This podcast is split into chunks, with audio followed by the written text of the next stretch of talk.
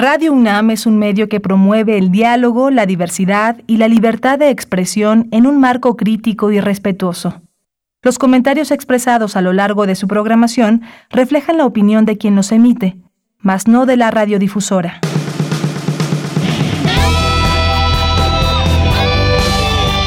Prisma RU. Relatamos al mundo.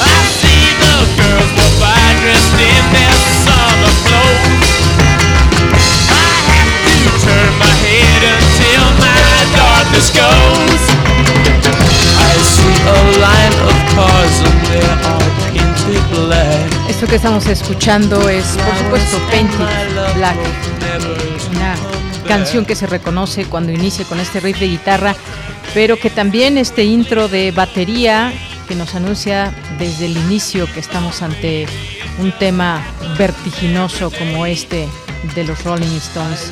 Y estamos escuchando esta música haciendo pues haciendo, recordando a Charlie Watts, que hoy se da a conocer la noticia de su muerte, su fallecimiento a los 80 años de edad. En su momento muy joven que inició, se inició en la música desde los 13 años y que le gustaba ir a los clubes de jazz, aprendió desde viendo conciertos en la televisión y no fue el fundador, no fue fundador de los Rolling Stones, eh, pero llegó en un muy buen momento. En 1963 se unió a los Rolling Stones y pues siempre lo declaró, no le gustaba ser la estrella en el escenario, la estrella del show, simplemente pues le tocaba, le gustaba tocar la batería, su instrumento del cual se aprendió mucho y que era una, una gran referencia.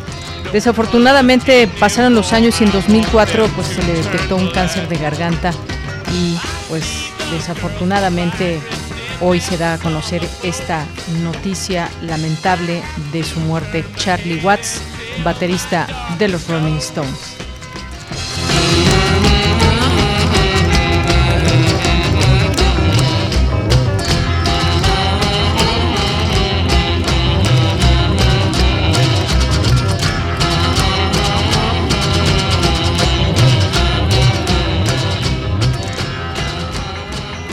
Bien, pues así damos inicio hoy aquí en Prisma RU a este informativo al que les invitamos que se queden con nosotros a través de Radio UNAM, el programa Prisma RU. Les saludamos con mucho gusto aquí en los micrófonos. Les saluda Deyanira Morán a nombre de todo el equipo. Allá en cabina de radio se encuentran Rodrigo Aguilar al frente de esta producción, Denis Licea en la asistencia, Socorro Montes en los controles técnicos. Y pues el día de hoy vamos a platicarles sobre uno de los temas que tenemos planeados para el día de hoy con ustedes.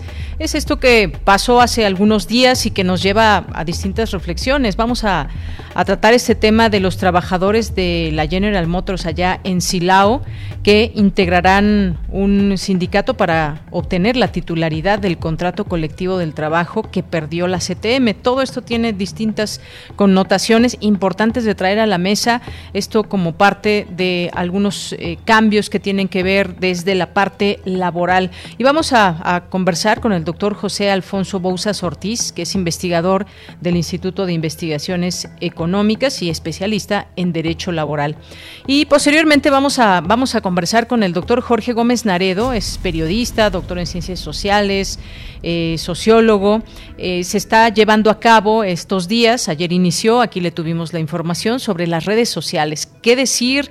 ¿Qué plantearnos? Sobre las redes sociales o desde las redes sociales. Hay muchos, eh, muchos motivos y muchos caminos por donde llegarle a este tema. si se construye democracia a través de redes sociales, si está hasta cierto punto hay también una manipulación de contenidos, pese a que de pronto podamos decir yo puedo escribir lo que quiera y cuando quiera y como quiera, es esto de esta manera. Y también pues el negocio que hay de por medio también en redes sociales. Vamos a analizar algunos de estos aspectos con el doctor, así que quédese aquí con nosotros. Y ya en nuestra segunda hora vamos a platicar eh, con nuestros amigos de Fundación UNAM que hoy, hoy nos, hoy nos eh, acercan esta posibilidad de conversar con la maestra Leticia Cano, que es coordinadora del Consejo Académico del Área de las Ciencias Sociales. Y es que eh, se lleva a cabo este foro 2020 y que hay conferencias muy interesantes y que están pues son dadas a través de las distintas distintos eh, entes universitarios y también académicos especialistas. Y se está discutiendo pues toda esta realidad de la pandemia, retos, perspectivas.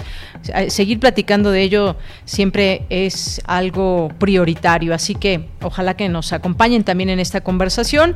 Y vamos a tener hoy martes, martes de poetas errantes. Y en literatura nos va a acompañar La Vaca Verde, un gran personaje, si no lo conocen, eh, pasen la voz a los más pequeños de la casa para que escuchen a la vaca verde que estará con nosotros, invitándonos a leer, invitándonos a escuchar los cuentos que a través de libros UNAM pues se han abierto estas posibilidades para que los más pequeños desde su casa puedan disfrutar de estas eh, de este show de la vaca verde.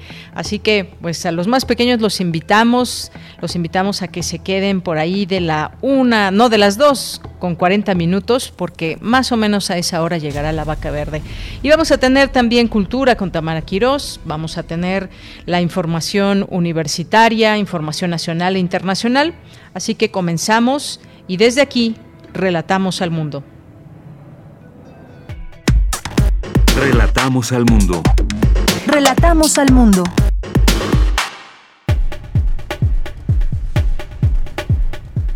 Y a la una con 11 minutos en la información universitaria de este martes 24 de agosto, Miguel Armando López Leiva rinde protesta como director del Instituto de Investigaciones Sociales para un segundo periodo. Advierten especialistas que prevalece una gran disparidad entre la representación de las mujeres y los hombres en los medios de comunicación. El primer simposio Afrodescendientes en la construcción de las naciones centroamericanas y mexicanas ofrece diversas actividades académicas a partir de hoy y hasta el 27 de agosto. La Facultad de Arte y Diseño realiza la decimotercera Feria del Libro de Arte y Diseño. En sus casi 15 años, la Feria Nacional de Ciencias, Pauta, ha sumado a miles de niñas, niños y jóvenes a la investigación científica con impacto social. En la información nacional, Eduardo Arellano Félix, quien fuera líder del cártel de Tijuana, fue deportado de Estados Unidos a México. Autoridades federales lo ingresaron al penal del Altiplano. Mauricio Toledo dijo que no tiene pensado volver a México a menos que llegue blindado con un amparo que frene la orden de captura en su contra bueno, pues uno de los que no le gusta enfrentar y que, pues, no sé, también es otro de los que se dice perseguido político en vez de enfrentar lo que tengan que enfrentar ante los señalamientos o presuntos delitos cometidos que tendrían que aclarar como cualquier otro ciudadano. Pero pues huyó Mauricio Toledo a Chile y dice que no volverá menos que tenga un amparo. En otra información, el subsecretario de Salud, Hugo López Gatel, informó que México suma tres semanas consecutivas con reducción de casos de COVID-19. Vamos a escucharlo. Y que la reducción de casos registrados, casos estimados, con respecto a la semana previa es aún mayor.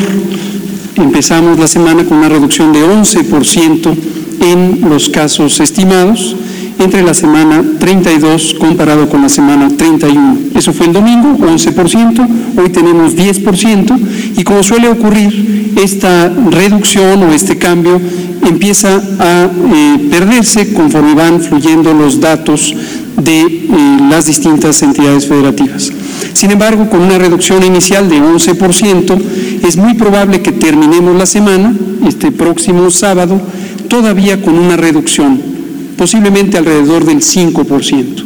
Esto ya empezaría a ser un signo más claro de una tendencia de descenso de la tercera ola. En más información, el canciller Marcelo Ebrard confió que la reapertura de la frontera con Estados Unidos se realice antes de que termine este año 2021. Y en noticias internacionales, el talibán reiteró a los países occidentales que la fecha límite para realizar evacuaciones aéreas es el 31 de agosto. Exigió a Estados Unidos que no haga salir a expertos afganos. Sin embargo, el G7 se reunió de emergencia para ampliar las evacuaciones y coordinar el reasentamiento. En Japón iniciaron hoy los Juegos Paralímpicos de verano. 4.520 atletas competirán en 540 eventos de 22 deportes diferentes.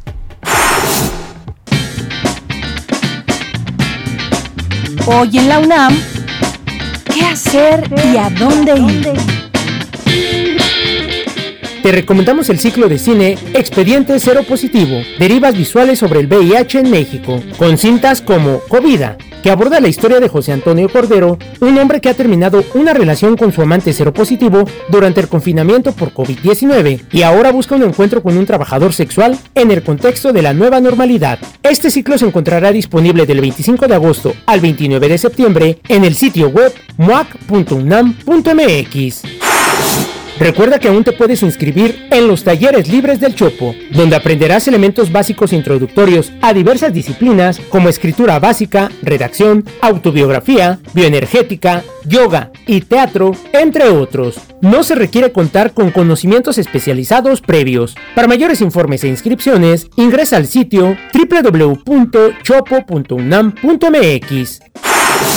No te puedes perder una emisión más de Hipócrates 2.0, bajo la conducción del doctor Mauricio Rodríguez. En esta serie se abordan las investigaciones y los asuntos relacionados con la salud que sean de interés del público. El día de hoy se abordará el tema Reflexión y Análisis, Pandemia COVID-19, primera parte. Sintoniza nuestras frecuencias en punto de las 18 horas por el 96.1 de FM y 860 de AM. Disfruta de nuestra programación sonora y recuerda que no debemos bajar la guardia frente a la COVID-19.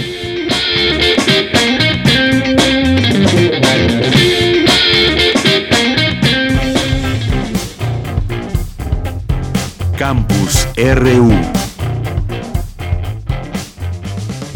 Bien, pues entramos ya a nuestro campus universitario de este día martes 24 de agosto. Nos enlazamos con Cindy Pérez Ramírez. Los resultados del sexto proyecto de investigación Monitoreo Global de Medios 2020 revelan que si todo sigue igual, se necesitarán al menos 67 años más para cerrar el promedio brecha de igualdad de género en los medios de comunicación tradicionales. Cuéntanos, Cindy, muy buenas tardes. Deyanira, muy buenas tardes a ti y a todo el auditorio de Prisma RU. Como bien dijiste, hoy se dieron a conocer los resultados del proyecto Monitoreo Global de Medios, la mayor investigación sobre la representación de las mujeres en las noticias, radio, prensa, televisión, internet, redes sociales, que se realiza cada cinco años.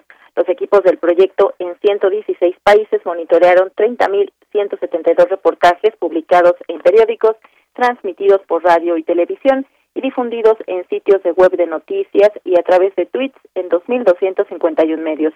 Por lo que, como decía, si todo sigue igual, se necesitarán al menos 67 años más para cerrar el promedio brecha de igualdad de género en los medios de comunicación.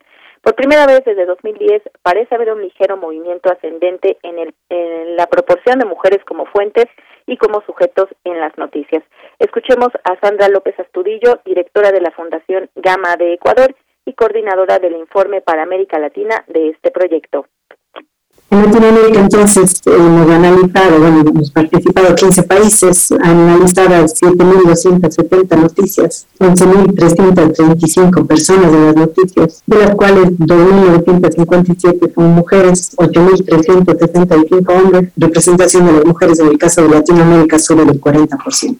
Y cuando hablamos de etnia, solamente encontramos un 3% de personas indígenas de Latinoamérica, solamente un 3% de personas indígenas y de ese 3% nuevamente mucho menos de la mitad son mujeres. En cuanto a COVID, en el caso de Latinoamérica, yo creo que más bien nos muestra un dato esperanzador. Es decir, empezamos a aparecer las mujeres como expertas. Las mujeres como expertas, el mayor rol en donde aparecen como expertas es el de políticas o parlamentarias. Por lo tanto, yo creo que ahí se abre una puerta de esperanza para Latinoamérica en cuanto a la paridad.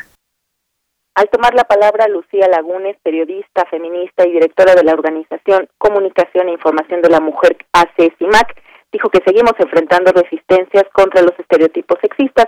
En nuestro país, por ejemplo, de cada 100 noticias que se publican, solo en 32 están presentes las mujeres.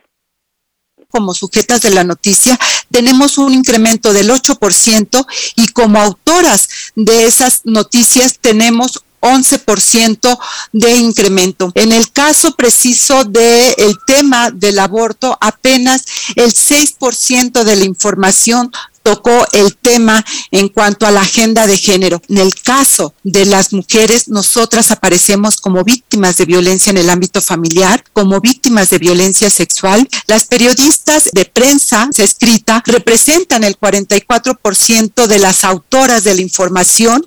En el caso de radio son el 47% de las locutoras y en el caso de las, de las personas presentadoras de noticias en televisión, ellas representan el 47%.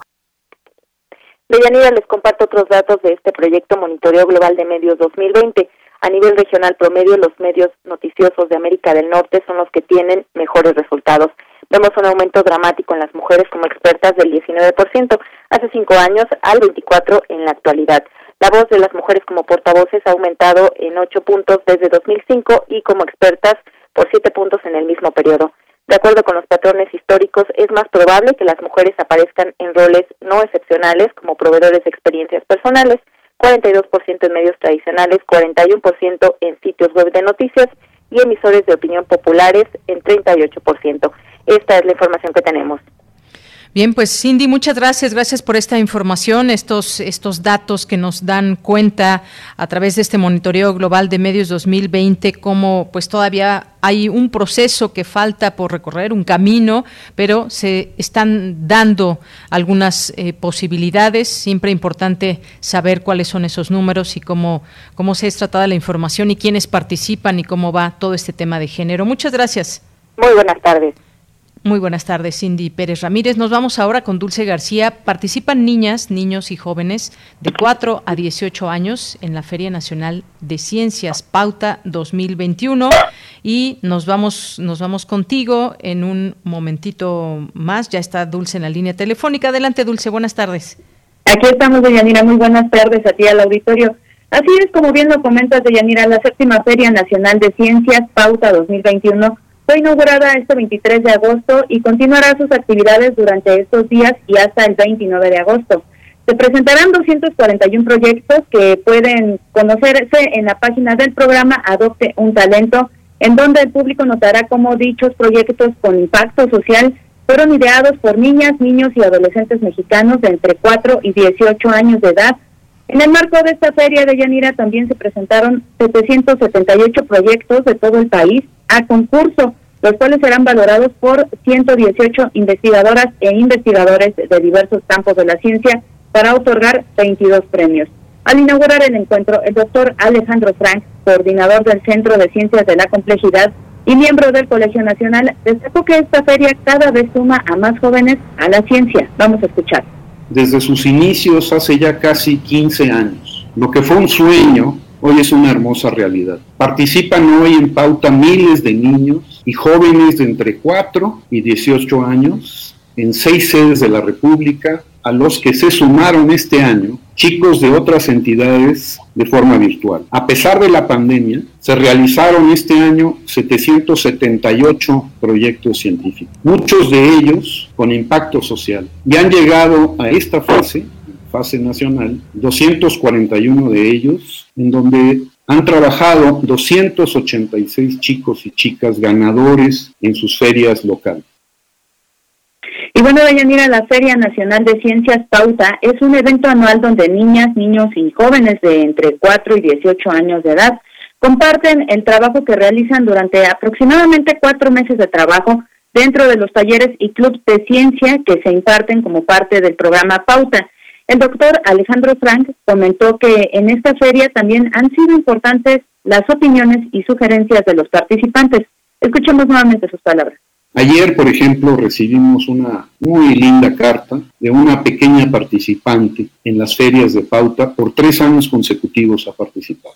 Se llama Narianelli Prieto Marangani y en esa carta nos expresa su felicidad y agradecimiento por poder caminar con nosotros hacia la ciencia y participar todos estos años en pauta. Nos emocionó mucho recibirla. De verdad, este tipo de expresiones nos hacen sentir que todo ha valido la pena. Mil gracias. Deyanira, la séptima Feria Nacional de Ciencias Pauta 2021 se llevará a cabo en línea en diversos módulos virtuales de forma gratuita. Les repito, del 23 al 29 de agosto. Las actividades pueden consultarse en la página de internet www.pauta.org.mx. Esta es la información de Yanira. Dulce, muchas gracias y muy buenas tardes. Gracias a ti, buenas tardes. Hasta luego. Y nos vamos ahora con nuestra compañera Virginia Sánchez. Se inaugura la décimo tercera Feria del Libro de Arte y Diseño. Adelante, Vicky.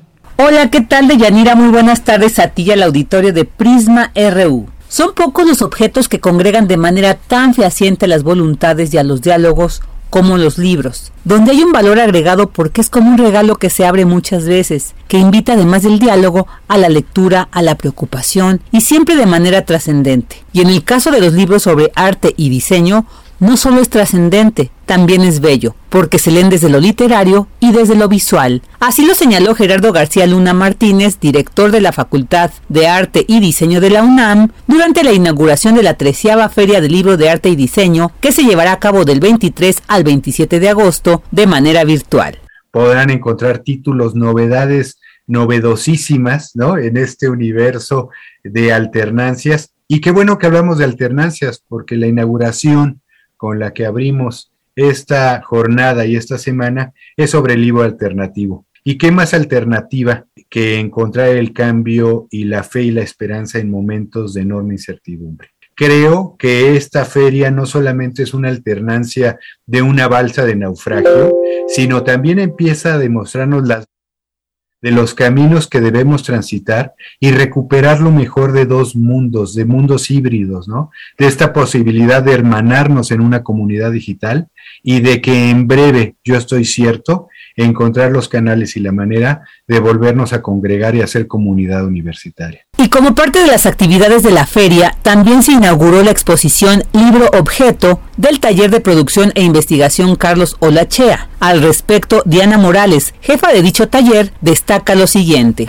El proyecto culmina con esta muestra y pretende reafirmar al taller Carlos Olachea como un espacio inclusivo, dialógico y de difusión de obra, no solo de la que se produce en el taller, sino de la que sucede en otros lugares, mostrando un panorama parcial, pero no menos importante en la creación de libros, y así dejar asentado que la producción e investigación de libros alternativos no debe ser etnocéntrica, sino que ha de nutrirse dialógicamente de otras perspectivas, creando redes de artistas interesados en el tema para entonces compartir saberes y nutrir perspectivas. Finalmente, la exhibición que aquí presentamos muestra la producción de libros realizados tanto en el taller Carlos Olachea como de otras instituciones talleres de grabado, colectivos y artistas gráficos independientes que han tenido a bien compartirnos su trabajo. La feria estará conformada por presentaciones de libros y revistas, talleres, cápsulas, el programa completo de las actividades de la treceava Feria del Libro de Arte y Diseño y las inscripciones a los talleres, así como el acceso a la exposición Libro Objeto, se puede hacer a través de la página FAD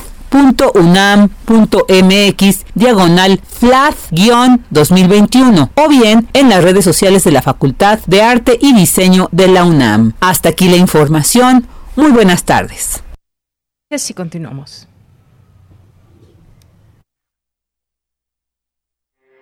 Porque tu opinión es importante, síguenos en nuestras redes sociales, en Facebook como Prisma RU y en Twitter como arroba PrismaRU. Bien, pues vamos a continuar con esta charla que abordaremos en este momento que tiene que ver con pues, lo que sucedió hace algunos, algunos días. Trabajadores de General Motors ganan la CTM eh, pues amenaza ahora con un recurso. Pero ¿qué fue lo que sucedió? El Sindicato Nacional Miguel Trujillo López, perteneciente a la CTM, afirmó que este proceso que hubo de legitimación del contrato colectivo de trabajo de estos trabajadores que sostiene en el complejo de Silao de esta armadora automotriz General Motors, pues fue con ciertas situaciones que no están muy claras o las cuales no están de acuerdo. Pero ¿qué sigue ahora para los trabajadores y qué es sobre todo lo que, lo que pasó en este proceso de digamos, que tendrá ahora la Secretaría de Trabajo y Previsión Social, un proceso de legitimación.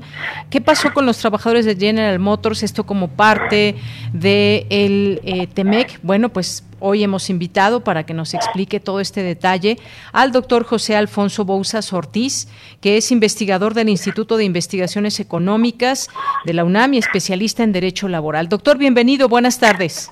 Mira, buenas tardes. Doctor, pues preguntarle en principio, pues qué fue lo que sucedió allá en esta en esta planta de General Motors en Silao y qué tiene que ver con lo que está pasando en el tema laboral de esta administración. Sí, mira, lo primero que habría que aclarar es que ciertamente está vinculado con los acuerdos del TEMEC, particularmente con el acuerdo laboral, pero responde a la reforma en materia laboral que se hizo a la Constitución en 2017, a la Ley Federal del Trabajo en 2019. Y en esencia lo que quiere decir es regresar los sindicatos a manos de los trabajadores. Un procedimiento novedoso que se estableció en la ley de que todos, absolutamente todos los contratos depositados tenían que ser avalados por los trabajadores mediante una votación directa, secreta, garantizando la libertad de su voto. Eh, así lo tuvo que hacer el sindicato de la CTM y lo que sucedió es que perdió. La mayoría de los trabajadores dijeron no queremos ese contrato colectivo. Y no quiere decir perdemos derechos, simple y sencillamente el implícito es no queremos a la organización sindical que detenta ese contrato colectivo. Ahora bien, respecto de lo que sigue, bueno, pues de lo que sigue depende de lo que los trabajadores quieran y que puede ser quedarse sin contrato colectivo, cosa que, bueno, creo yo sería eh, difícil, y o que opten por formular nuevos contratos colectivos en donde se recojan los verdaderos intereses de los trabajadores pelear la firma con la empresa y en el caso de que sea más de un sindicato el que lo pretenda, pues simple y sencillamente por recuento se decidirá quién representa la mayoría y ese será el que entre a negociar con la empresa el futuro contrato. Así es, doctor. Esto, como usted bien dice, y hay que, hay que ponerlo también de manera muy clara, responde a esta reforma laboral que se implementó con este gobierno. En el caso de esta, de esta planta en Silao, en Guanajuato, 55% de los trabajadores votaron en contra del contrato colectivo negociado por la CTM y esto abre la puerta a un escenario de nuevas relaciones entre empresas y trabajadores. En, en este sentido, y se lo pregunto de esta manera muy clara, ¿esto es positivo para o negativo para la vida laboral de los, eh, los trabajadores en este sentido? Digo, este es un primer caso. Seguramente veremos otros casos y cómo se organizan los trabajadores. Hubo una votación y ganaron quienes dijeron, pues ya no ya no queremos seguir con la CTM. Pero esto, ¿ante qué estamos, doctor? Bueno, como tú dices, este caso tiene la particularidad de ser emblemático por ser el primero público, transparente y que incluso llamó eh, la visión a nivel internacional. Una consulta inédita. Inédita, sí. Pero de aquí nos tenemos que acostumbrar a esto como algo que se va a venir y que yo creo que debe de ser positivo, propositivo, eh, para bien de los trabajadores, incluso para bien del proceso productivo. Dejo de ser trabajador que hace como que trabaja, al cabo como que me pagan, y me convierto en un trabajador involucrado en el proyecto empresarial, que hace propuestas, que defiende sus derechos. Bueno, pues este me habla de un escenario económico que se está transformando. Se está transformando y bueno, solamente quisiera dejar estos números para quienes nos están escuchando, quizás ya los vieron en su momento, pero fueron un total de 3.214 trabajadores eh, allá en Silao que votaron por el no al contrato de la CTM contra 2.623 que dieron un sí, hubo 39 votos nulos. ¿Y qué pasa ahora? Un tema también muy importante con las cuotas sindicales. Ah, bueno, las cuotas sindicales simple y sencillamente ya no las tiene que pagar la empresa al sindicato de la CTM. En el momento en que se firme un nuevo contrato eh, con los trabajadores, si es que se firma, se negociará el tema de acuerdo con lo que la base de trabajadores determina. En este momento se suspende en este momento se suspende. Y algo que también eh, me parece que hay que destacar en este sentido, este ejercicio eh, que se ha denominado como un ejercicio democrático sindical fue vigilado por el Instituto Nacional Electoral y por la Organización Internacional del Trabajo. Ahora, doctor, la Secretaría del Trabajo y Previsión Social pues cuenta con 20 días hábiles a partir de ese día para analizar los informes del personal de las instituciones observadoras, quejas que en todo caso se den, que se presenten, como quizás lo haga la CTM, a fin de emitir la resolución sobre esta, sobre esta consulta.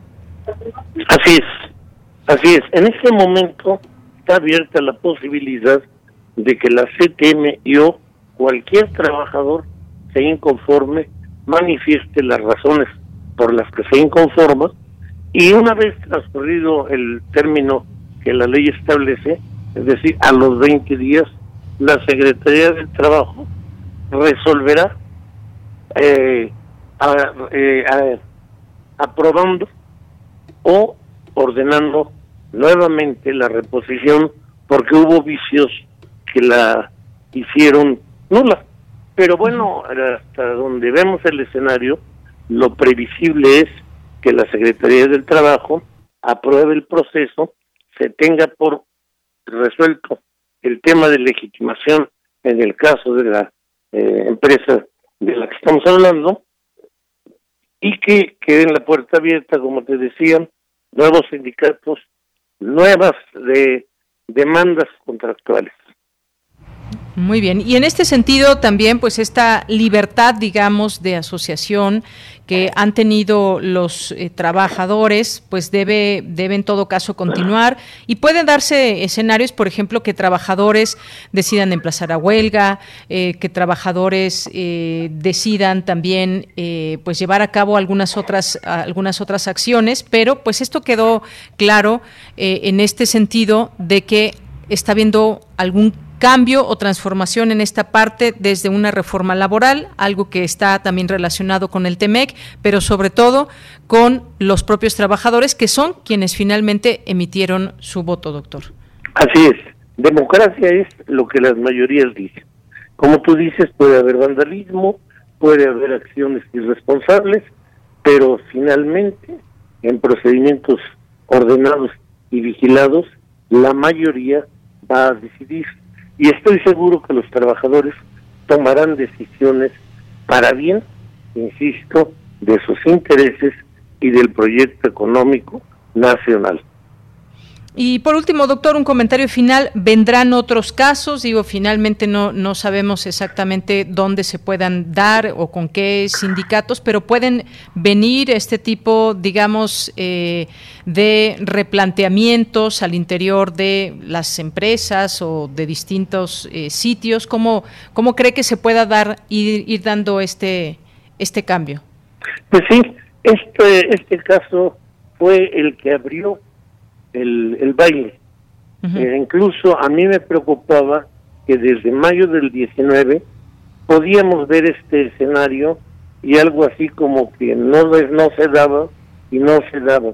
Después de eso hay que esperar que todos los, o que muchos de los trabajadores que están sometidos a contratos de protección reclamen su auténtica contratación, repitan procedimientos semejantes y la vida democrática recomponga las condiciones de la relación trabajo-capital. Bien, entonces esto eh, dejamos en claro que es a favor de los trabajadores, puede haber que se den reclamos, ya sea de centrales obreras o eh, pues que reclamen. ¿Perdón? Personales o de sindicatos autónomos o nuevos sindicatos. Muy bien, bueno, pues esta es la situación. Queríamos analizar esta parte de lo que sucedió allá en Silao, Guanajuato, y ya en su momento, pues veremos eh, en el escenario laboral mexicano que pueda suceder, que pueda suceder y poderlo platicar aquí en este espacio. ¿Algo más que quiera comentar, doctor? Nada más darte las gracias Gracias, doctor, a usted también. Hasta luego. Hasta luego. Muy buenas tardes. Bien, pues fue el doctor José Alfonso Bouzas Ortiz, investigador del Instituto de Investigaciones Económicas de la UNAM, especialista en Derecho Laboral. Pues sí, esto que se dio, sin duda, pues tiene un significado, un, significado especial eh, que tiene que ver en este caso con la CTM, eh, tiene que ver con esta votación de trabajadores, quién vigila, por qué se hace, cuál es el objetivo de todo esto, pues ahí están los planteamientos y derivados también de una reforma laboral a favor de los trabajadores, también serán ellos quienes tengan la palabra y sobre todo pues que no, no, no pierden sus derechos, no eh, ese tema de las cuotas sindicales y demás, seguramente es un tema que también deberá discutirse ampliamente en su momento y las inconformidades que se den en torno a estos casos que puedan ir surgiendo. Continuamos. Relatamos al mundo. Relatamos al mundo. Porque tu opinión es importante, síguenos en nuestras redes sociales, en Facebook como Prisma RU y en Twitter como arroba PrismaRU.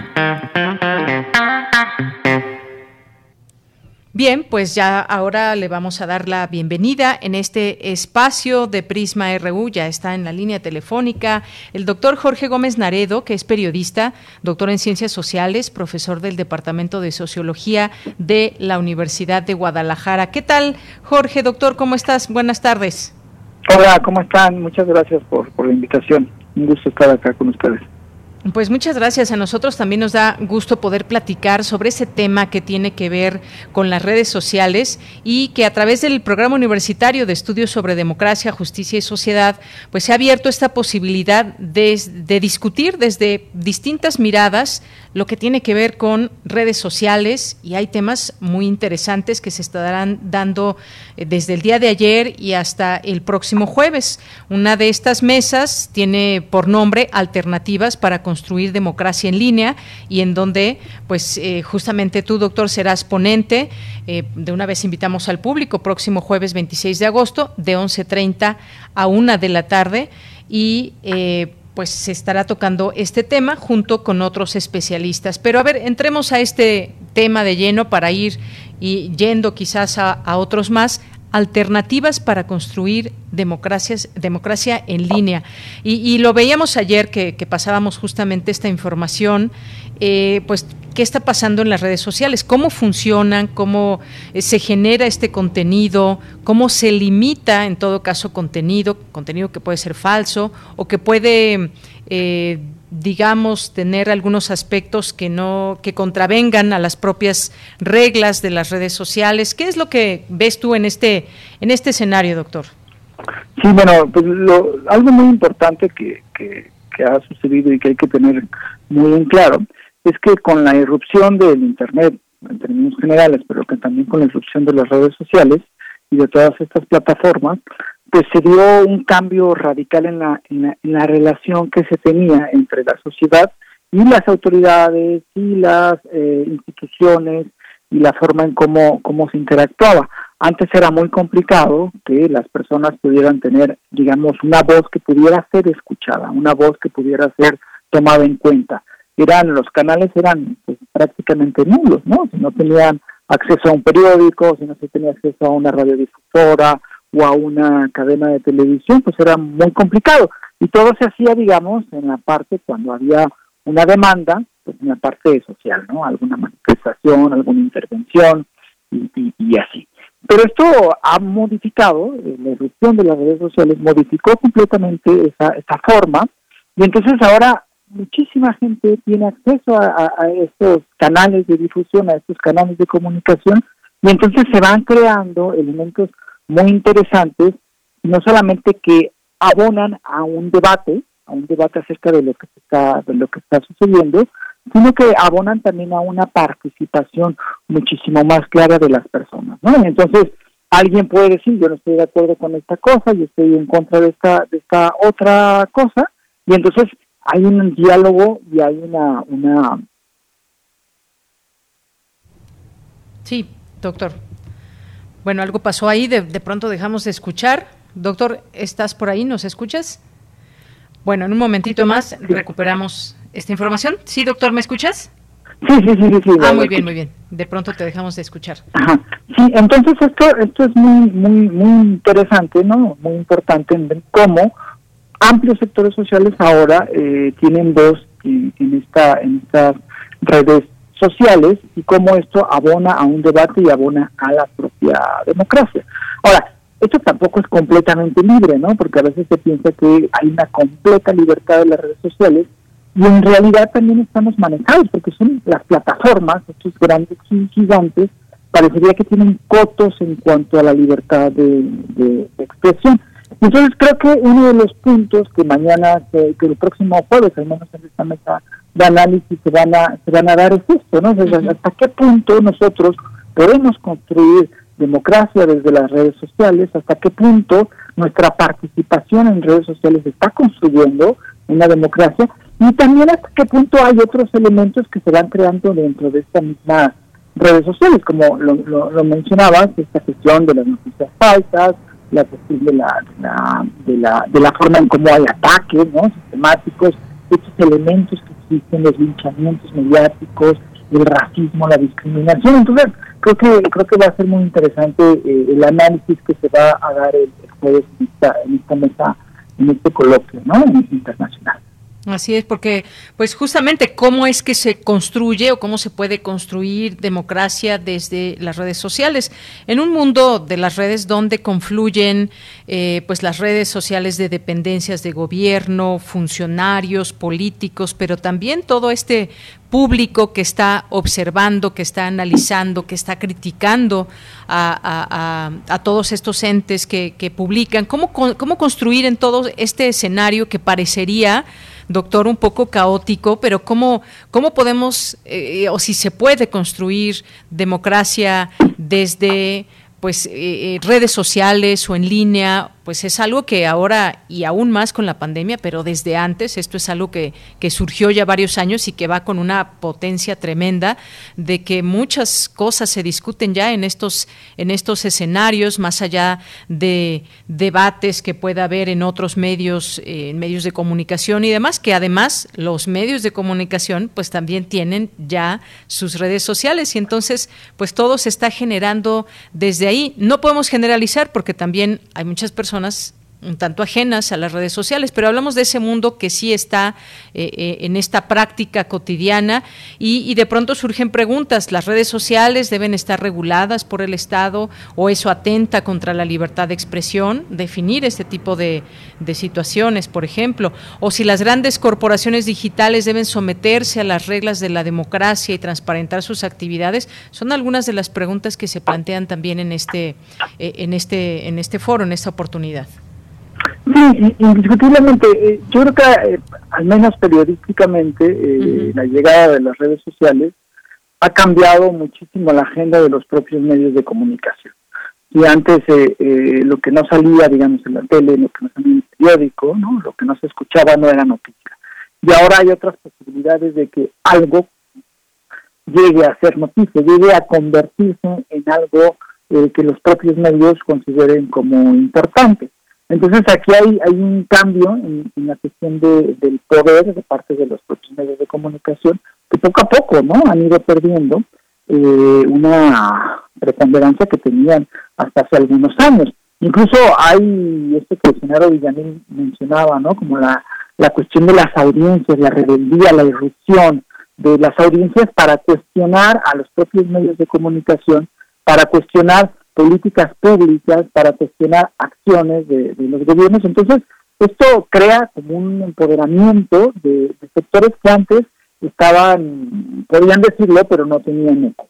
Ahora, también existe alguna ruido, ¿no?, acerca de ello, porque dentro de las redes sociales hay como una batalla constante entre una cuestión que es como orgánica, es decir, que, que se da como espontánea por parte de ciertos sectores sociales, y a partir también del modelo de negocios de las mismas redes sociales, que hay elementos que abonan a partir de, publicitar pues a ciertas conversaciones. Y hay toda esta, esta digamos, eh, este esquema, ¿no? Entre los bots, que son los robots, los trolls, que son personas que buscan que una conversación en redes sociales sea una conversación eh, preponderante y entonces ahí también poder influir en las percepciones, ¿no? Entonces creo que hay una riqueza en cuanto al análisis que se puede hacer de las de, las conversaciones en redes sociales, al impacto que pueden llegar a tener, porque uno puede decir, bueno, es que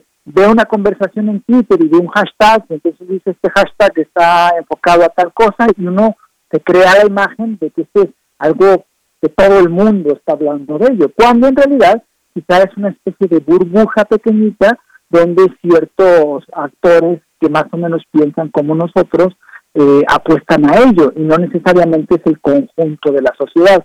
Entonces hay como varios elementos que son que son interesantes eh, analizarlo y que, y que, y que el elemento central me parece que es esta cuestión de cómo influye en los procesos democráticos. Realmente estamos más informados de cuando estábamos hace 15 o 20 años, realmente hay más conciencia, cómo o hay una, una mayor eh, desconocimiento de la información o el tener miles y miles de posibilidades de informarnos hace que nosotros nos desinformemos, digamos, contradictoriamente, pero puede llegar a, suceder. Entonces yo creo que estos elementos son algo que, que, se necesitan analizar y que se necesita ver realmente pues el impacto ¿no? de, de, cómo, cómo se ha tenido estas conversaciones, cómo se tienen dinámicas de las redes sociales, cómo impacta en la agenda pública, en lo que la gente considera importante y importante, y en la democracia y en la participación de, la gente, y especialmente también en la libertad de, de expresión. Pues sí, oye, qué interesante todo esto que, que, nos, que nos platicas, porque pues cuando hablamos de contenidos y, queremos informarnos, pues cómo, por dónde empezar, a quién, eh, a quién seguir y cómo ir generando toda esta, toda esta opinión, porque de que hay un impacto en la agenda eh, pública, algunos temas impactan más que otros, se manejan pues estas cuestiones de los hashtags, de los temas que son eh, más sonados, de los que más se escribe y quiénes escriben y demás, es, es todo un mundo que se volvió todo esto. Y, y también está el papel, por ejemplo, de los, de los algoritmos en los temas políticos, cómo, cómo se utilizan nuestros datos también, toda esta información que se está generando, que son pues millones y millones de mensajes, cómo, cómo se contabilizan en términos de, de datos y a final de cuentas no perdamos de vista. También todo esto tiene que ver con intereses económicos, doctor, que dan esta pauta también. Son grandes corporaciones digitales que pues tienen ellos sus propias reglas que le imponen a quienes quieran utilizarlo, pero quienes les imponen reglas a ellos, por ejemplo. Esto también nos va llevando a un tema importante de discutir. Sí, y el poder que tienen estas, redes sociales están en los casos ¿no? de Facebook en Estados Unidos y su participación en, cuanto a, a, los datos que son utilizados. Pues, o sea, en realidad eh, estas corporaciones, las redes sociales y, y otras como Google, ¿no? Y los buscadores, pues prácticamente nos conocen mejor que lo que nos, nos conocemos nosotros mismos, ¿no? Nos miden los clics, nos miden cuántas veces vemos a tal perfil, nos miden nuestros intereses, cuánto tiempo nos detenemos, ¿no? El análisis de, esta enorme, enorme, enorme cantidad de datos que se obtienen de esas redes sociales, pues no nos pertenecen, les pertenecen a, unas cuantas corporaciones y que pueden ser utilizados o que son utilizados en la parte comercial.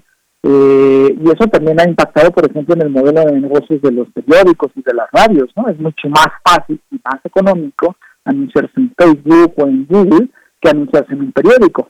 Entonces, hay un poder y aparte son sus reglas que no necesariamente son las reglas de una democracia o de un determinado marco jurídico de un, de un país y los algoritmos que deciden quién va a tener mayor visibilidad y quién tiene menor visibilidad, cuáles son los perfiles que pueden tener mayor impacto que los otros. Entonces, hay, hay, hay una, una, una contradicción en este sentido donde se puede hablar más, en el sentido de que cualquier persona puede decir algo, pero también hay un control y están estas grandes corporaciones que tienen un poder eh, verdaderamente, pues ahora sí que para, para tener un poco de, de, miedo, ¿no? De, tanta cantidad de datos que manejan de lo que somos, de cómo nos comportamos y de, y de lo que aspiramos incluso, ¿no? En esta en este en esta recolección, pero de millones y millones y millones de datos que hacen por día, por mes, por segundo, ¿no? Efectivamente, es que de verdad es una cantidad de información la que se genera todos los días.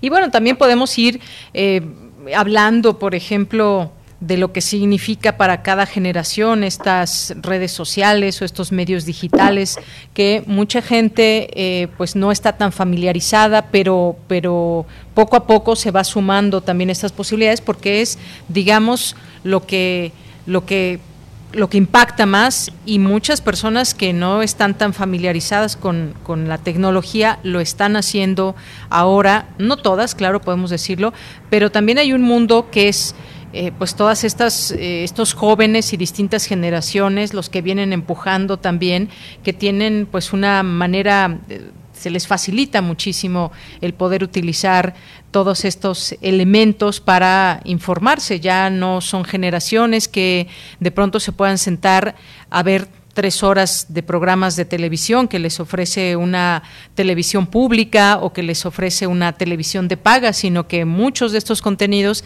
pues ya los encuentran en la comodidad de sus aparatos individuales. Es decir, hay una cantidad también y unas formas de ir viendo también esta situación de la información que pues nos perderíamos. Así que acotarles importante y este que es tu tema, pues sin duda eh, ya lo estaremos ahí viendo, qué dicen también muchos de los eh, participantes y sobre todo también con las personas con las que vas a estar. Es justamente este, me parece un seminario muy amplio, muy rico para para hablar de todo esto.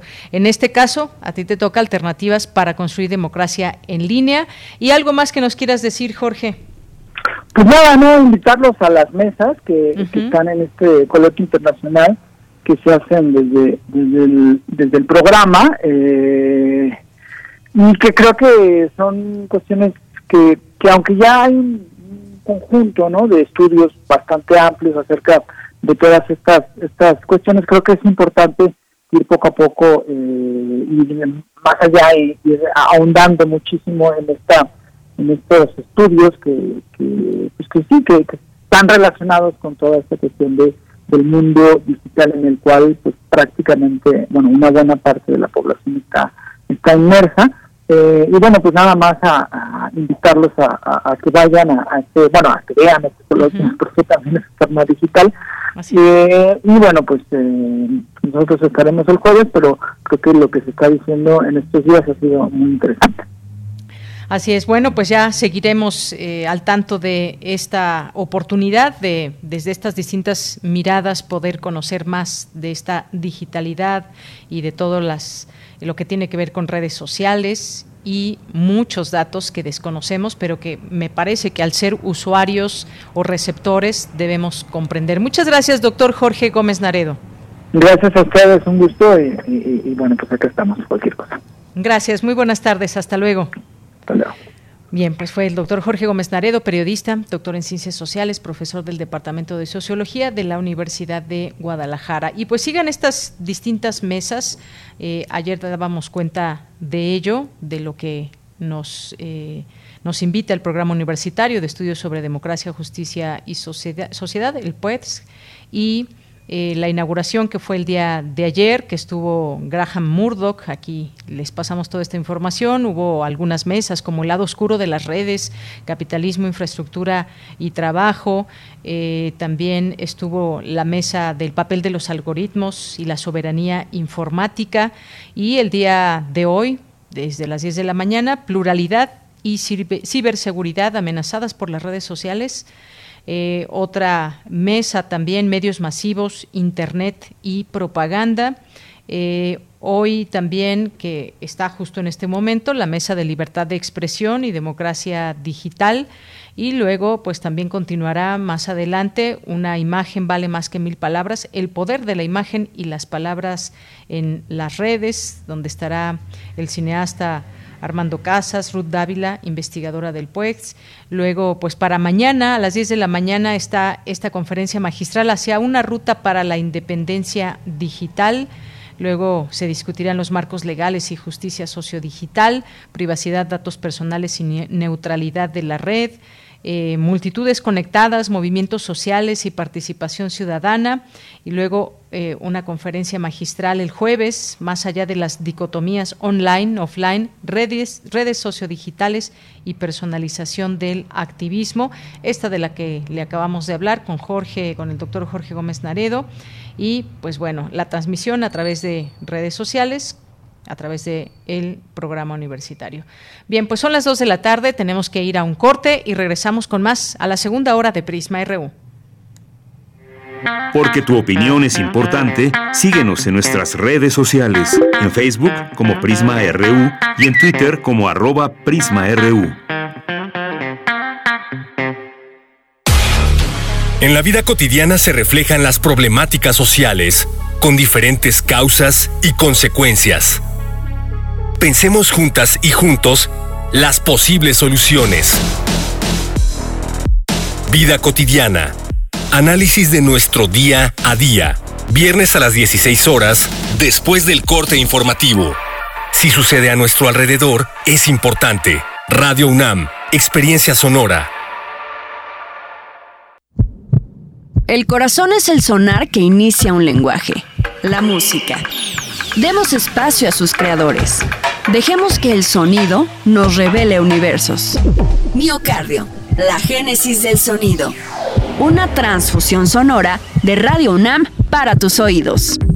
En septiembre, por el 96.1 de FM. Radio UNAM, experiencia sonora. Habla Marco Cortés, presidente nacional del PAN. En nombre de Acción Nacional, te damos las gracias, porque juntos le pusimos un alto a Morena y a la destrucción del país. El PAN tendrá al menos 113 legisladores. Con tu voto este 6 de junio, incrementamos el número de personas gobernadas por Acción Nacional de 35 a 46 millones. El cambio ya comenzó. Trabajaremos incansablemente por tu salud, la educación, seguridad y un México moderno, dinámico e innovador. Sigamos unidos y fuertes por un México mejor. Partido Acción Nacional. ¿Sabían que en México cerca de medio millón de personas tienen hepatitis C y no lo saben? Sí, es un virus que daña al hígado. Al hacerte la prueba sabrás si necesitas tratamiento. Además, es gratuito. Claro, yo ya sé cómo curar la hepatitis C. Contáctanos a Sencida, hepatitis.gov.mx o al 55 19 46 97 72. Gobierno de México. Este programa es público, ajeno a cualquier partido político. Queda prohibido su uso para fines distintos a los establecidos en el programa. Las comunidades indígenas germinan conocimiento, maravilla y tradición. Son el México profundo, el presente donde hilan un collar de flores. Xochicóscat, collar de flores, con Mardonio Carballo, lunes 10 de la mañana por Radio UNAM. Experiencia sonora. Prisma RU. Relatamos al mundo.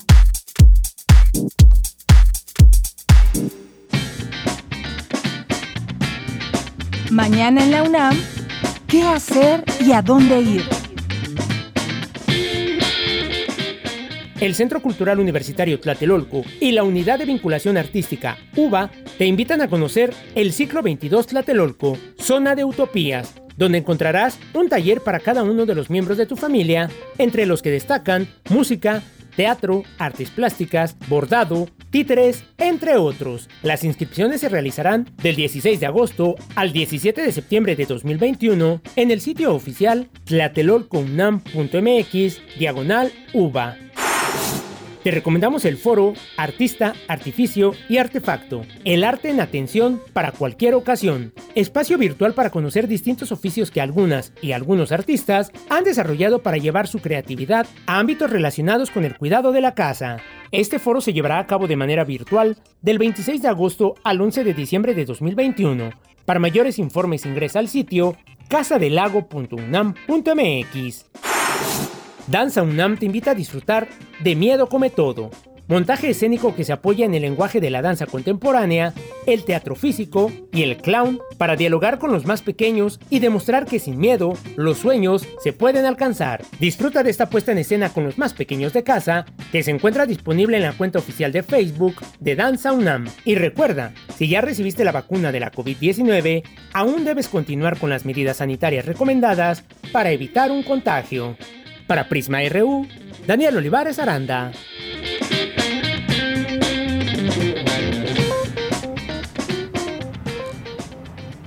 Bien, pues ya estamos de regreso, dos de la tarde con cuatro minutos. Gracias por continuar en sintonía de Prisma RU a través de Radio UNAM en el 96.1 de FM y en el 860 de AM.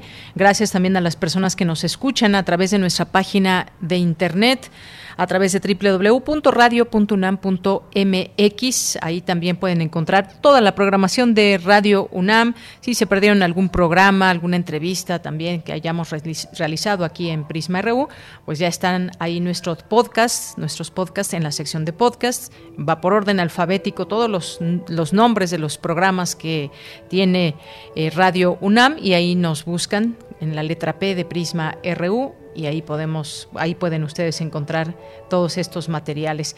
Gracias allá en cabina, mis compañeros que están desde eh, Adolfo Prieto 133, desde nuestra querida cabina y extrañada cabina de Radio UNAM, que pues no ha tenido el paso que tenía antes de la pandemia, de un ir y venir de invitados, de personas que entrevistamos en los distintos programas. Se extraña todo ese, ese, gran, ese gran movimiento que había en distintas horas, sobre todo cuando pues, son los programas en vivos, tanto en AM como en FM, pero ya eventualmente regresaremos en algún momento. No sabemos cuándo, pero, pero de que sucederá, eso es un hecho. Eh, pues bueno, Muchas gracias a, todos los que están allá en cabina, que pues por supuesto pues son, son pocos los que laboran todos los días allá en nuestras instalaciones. Y pues a todos les mandamos un saludo, Claro que sí. Y bueno, aquí les saluda Deyanira Morán en esta segunda hora que ya estamos de información del programa. Jesús Abraham, muchos saludos.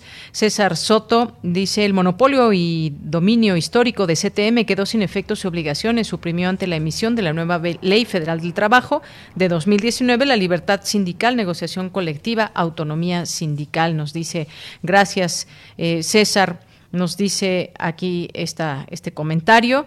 Gracias también a Mario Navarrete. Muy buenas tardes. Gracias, Mario, aquí por el, el, video. Gracias a Carmen Valencia, a Guerrero, Andrés Mar. Nos manda saludos sonoros. Préndanle a Prisma RU. Va a estar la vaca verde para niños. Sí, al rato a las 2.40 por ahí nos visitará la vaca verde. No se la pierdan. Si están por ahí niños, pues paren oreja y no se pierdan a la vaca verde. Miguel Ángel, también muchos saludos. La titería, que ya aquí presente también en nuestras, en nuestras redes sociales. Muchas gracias y gracias también a eh, Guerrero, que nos dice que ya está en sintonía, a Rebeca Vega, David Castillo Pérez, nos dice muy, buenas tardes. Se ve que hoy... Sé, sé, muy bien que hoy no es viernes de complacencias, pero sería emotivo que pudieran programar algún, alguna canción de los Rolling Stones como homenaje tras adelantarse el enorme Charlie Watts. Pues sí, pusimos una al inicio, si nos da tiempo al final ponemos otra y si no, pues estaremos escuchando a esta banda y los sonidos de Charlie Watts. Gracias, David Castillo. Eh, Jorge Godínez también, muchas gracias. Nos dice, mejor ya no te pregunto tus medios, pero hay que leer más para formarse un criterio propio, escuchando la versión o resumen de otros no se puede. Muchas gracias, Jorge Godínez. Eh, a ver de qué, de qué tema en específico nos está hablando. Eh, bueno, se está dirigiendo este mensaje a una de nuestras radioescuchas de un tema de ayer, que tocamos un tema de ayer con el maestro Jorge Meléndez sobre pues lo que fue hacer Va por México a la OEA y el tema de Ricardo Anaya. Y pues ahí eh, siempre un gusto recibir los, los mensajes y los puntos de vista de nuestros radioescuchas. Y bueno, pues este es un mensaje que manda Jorge Godínez a Gisela Chávez Aguilar. Gracias y pues de eso se trata, de que generemos puntos de vista, debates y más. Eduardo Mendoza, también muchas gracias. Eh, gracias a, Felipe. Gracias también a Cid Acatlán, muchas gracias eh, Gisela Chávez también, eh, que nos escribe y que da también respuesta al Radio Escucha que le escribió. Rebeca Vega, muchas gracias también. Abimael Hernández, muchos abrazos. Abimael Armando Pérez también, muchas gracias. Y a todas las personas que se vayan sumando a lo largo de este día y los que siguen. Jorge Franos dice que qué lamentable noticia del fallecimiento del del baterista de los Rolling Stones, Charlie Watts. Se nos va un rockero duro, un verdadero rock and rollero que en paz descanse. Pues sí, efectivamente es una una pérdida para el mundo de la música, una leyenda que es Charlie Watts y que pues escuchábamos eh, su instrumento sonar en, en, las canciones de los Rolling Stones, algunas con más presencia que otras, pero efectivamente pues él ya padecía desde hace mucho tiempo eh, eh, de cáncer de garganta y bueno, pues tuvo una, recuperación durante mucho tiempo y recientemente se sometió a, una operación, ya empezaban, tenían planes los Rolling Stones de, llevar a cabo algunos conciertos y él pues había dicho que pues todavía no podía regresar a los escenarios. Eh, también muchas gracias a Unis Noredlak que nos escribe aquí. Gracias por el comentario, Unis. Y eh, también Jesús Abraham, saludos a todo el equipo de Prisma RU, buen martes. Saludos a todos ustedes que nos están escuchando y nos vamos a ir a la información con mi compañera Cristina Godínez. Inauguran el simposio Afrodescendientes en la construcción de las naciones centroamericanas y mexicanas. Adelante Cristina Godínez con la información. Buenas tardes, Deyanira. Un saludo para ti para el auditorio de Prisma RU. El Programa Universitario de Estudios de la Diversidad Cultural y la Interculturalidad inauguró este simposio virtual, cuyas temáticas tienen que ver con la arqueología afrocentroamericana, la memoria y la oralidad, así como las representaciones sociales. José del Val, director del PUIC, habló de la importancia de los pueblos negros en nuestro continente. En la presencia de los pueblos negros en las independencias de México y Centroamérica, que es de mucha importancia que esto tenga una relevancia en el conocimiento de las sociedades y vista la cantidad de académicos y gente de organizaciones que va a participar, es extraordinario, ¿no? Porque van a ser varios días de tener una importante perspectiva que deje posteriormente además unos magníficos papeles, documentos, para que esto pueda tener la trascendencia que se merece. Por su parte, Marielba Herrera Arena, de la Red de Estudios Afrodescendientes, comentó que este evento es producto de un compromiso. Es el producto de un compromiso adquirido en las cuartas jornadas internacionales de estudios afro-centroamericanos que se llevaron a cabo en Roatán del año 2019, en el que nosotros, junto a todos los compañeros y compañeras asistentes, dijimos que los siguientes eventos van a estar conformados por académicos, intelectuales orgánicos y comunidad afrodescendiente. Emiliano Gallaga, de la Universidad Nacional Autónoma de Chiapas, señaló que todos venimos de África este tipo de organizaciones y vamos a juntar las dos formas de ver, las dos formas de pensar, las dos formas de vivir nuestra eh, afrodescendencia y decimos nuestra porque al fin y al cabo todos nosotros, si somos este, eh, darwinistas en ese aspecto, todos venimos de África, ¿no? pero todos venimos de, ese, de esa cuna eh, de la evolución del ser humano. Deyanira, a partir de hoy hasta el 27 de agosto tiene lugar el simposio Afrodescendientes en la construcción de las naciones centroamericanas y mexicana. Todas las actividades se pueden seguir por el canal de YouTube del PUIC. Este es mi reporte. Buenas tardes. Gracias, Cristina. Muy buenas tardes. Nos vamos ahora con mi compañera Virginia Sánchez. Contribuir en el impulso de nuevos proyectos y consolidar los ya existentes fue el compromiso que reiteró Miguel Armando López Leiva al asumir su segundo periodo como director del Instituto de Investigaciones Sociales de la UNAM. Adelante.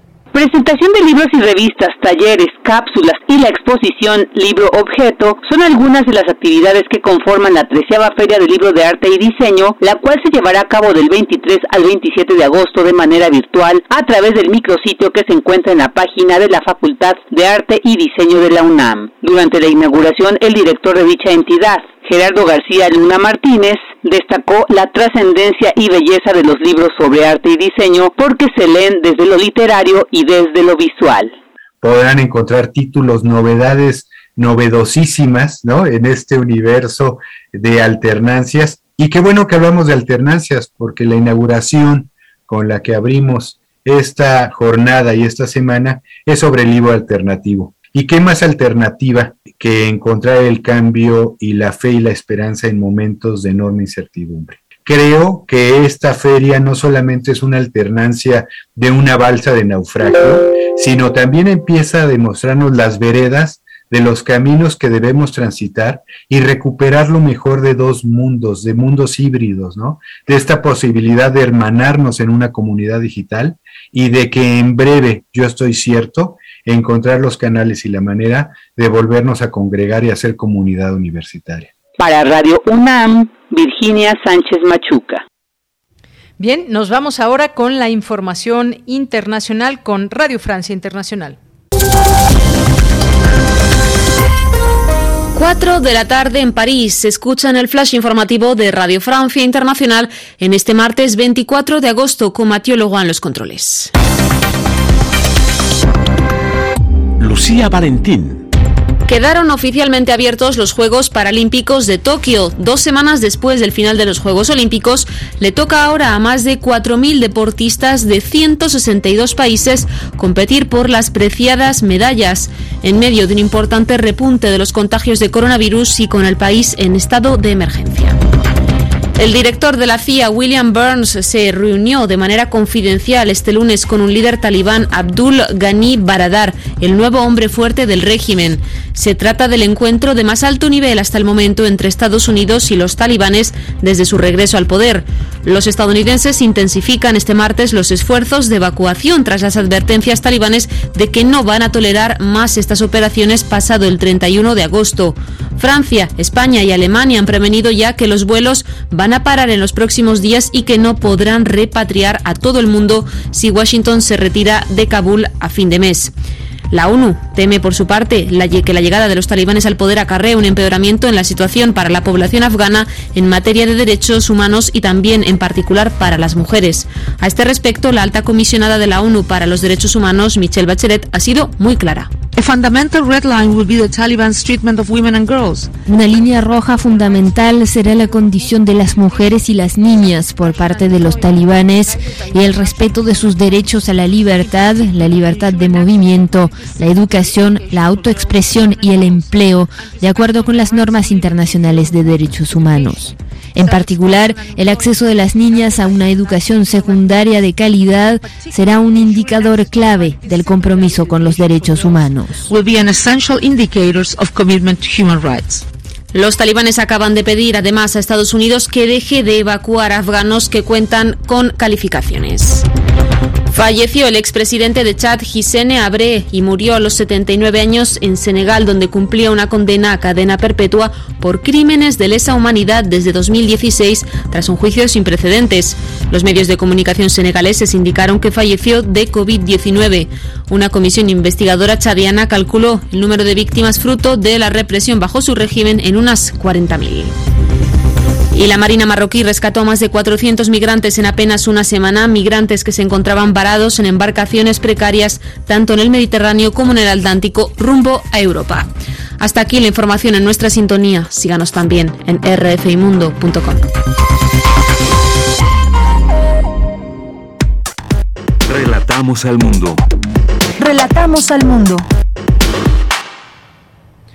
Dos de la tarde con 18 minutos y ya estamos en este espacio con nuestros amigos de Fundación UNAM que siempre pues eh, son muy amables en hacernos llegar la información que están promoviendo y que nosotros también eh, apoyamos en esta labor para que más gente se entere de lo que pasa desde Fundación UNAM y también la posibilidad de conocer, eh, por ejemplo, este foro 2020 la nueva realidad tras la pandemia, retos y perspectivas que pues justamente desde distintas perspectivas se va analizando el tema. Y hoy nos acompaña la maestra Leticia Cano, coordinadora del Consejo Académico del Área de las Ciencias Sociales, como parte también de estas distintas mesas que hay y que organiza Fundación Una. Maestra, muy buenas tardes, bienvenida. Muchas gracias, Deyanira, mucho gusto y saludo con mucho gusto también a la audiencia pues muy pronto que nos volvemos de nuevo a encontrar, lo cual me da mucho gusto. Pues platíquenos, maestra, ahora sobre este tema como parte del Foro 2020. Claro que sí, muchas gracias. Bueno, esta es la octava edición del Foro 2020 que organiza nuestra Universidad Nacional a través de los consejos académicos de área, del bachillerato y por supuesto en coordinación con la Fundación UNAM. Eh, Iniciamos propiamente ya el 19 de agosto con una conferencia magistral que eh, llevó a cabo el doctor Barnés de Castro, rector de la UNAM, y este jueves vamos a, a tener la primera mesa, esta mesa dedicada a un derecho humano tan importante como es la salud. Participarán la doctora María Elena Medina Mora, la doctora Rosa María Wonchu, el doctor Samuel Ponce de León Rosales y el doctor José Ramón Cosío Díaz. Eh, son cuatro mesas de Yanira que tendremos a lo largo de esta etapa. Eh, son cuatro mesas, esta de salud, el 23 de septiembre la mesa de educación, el 21 de octubre ciencia y tecnología y el 25 de noviembre sostenibilidad.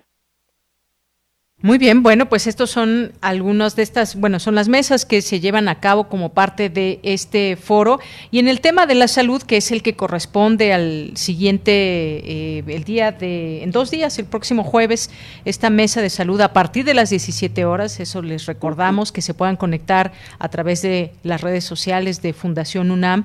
Ya nos dijo usted quiénes van a estar y Qué importante y decírselo a nuestro público, maestra, pues qué hemos aprendido hasta este momento de lo que hemos atravesado, que ha sido, han sido retos muy duros y yo creo que cada persona, cada familia, cada país incluso lo ha vivido de una manera diferente, las realidades eh, también cambian y también sin olvidarnos de no solamente esa, salud física, sino la salud mental. Eh, no olvidemos todos estos efectos que ha tenido que ha tenido la COVID-19 y también pues importante será hablar de vacunas, por ejemplo, el derecho a la salud, se está hablando ahora de la etapa post-COVID, maestra también.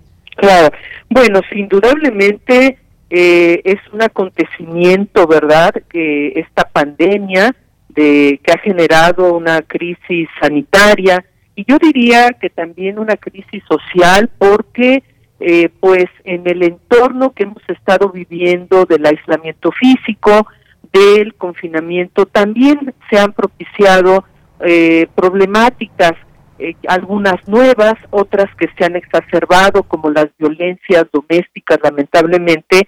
Y sí, el tema de la salud mental cobra eh, importancia en este momento porque indudablemente hemos vivido momentos muy, muy eh, sensibles ante la cadena de contagios, pero también ante la pérdida de seres queridos. Estos duelos que pues ahora inclusive han sido eh, eh, estos estos duelos de, de, manera virtual porque realmente el, eh, esta pandemia ha colapsado socialmente también a, a, a, muchos sectores de la población mundial y también por supuesto en nuestro país. Así que efectivamente la salud mental cobra eh, un, un punto un lugar muy importante tanto desde el ámbito médico como social.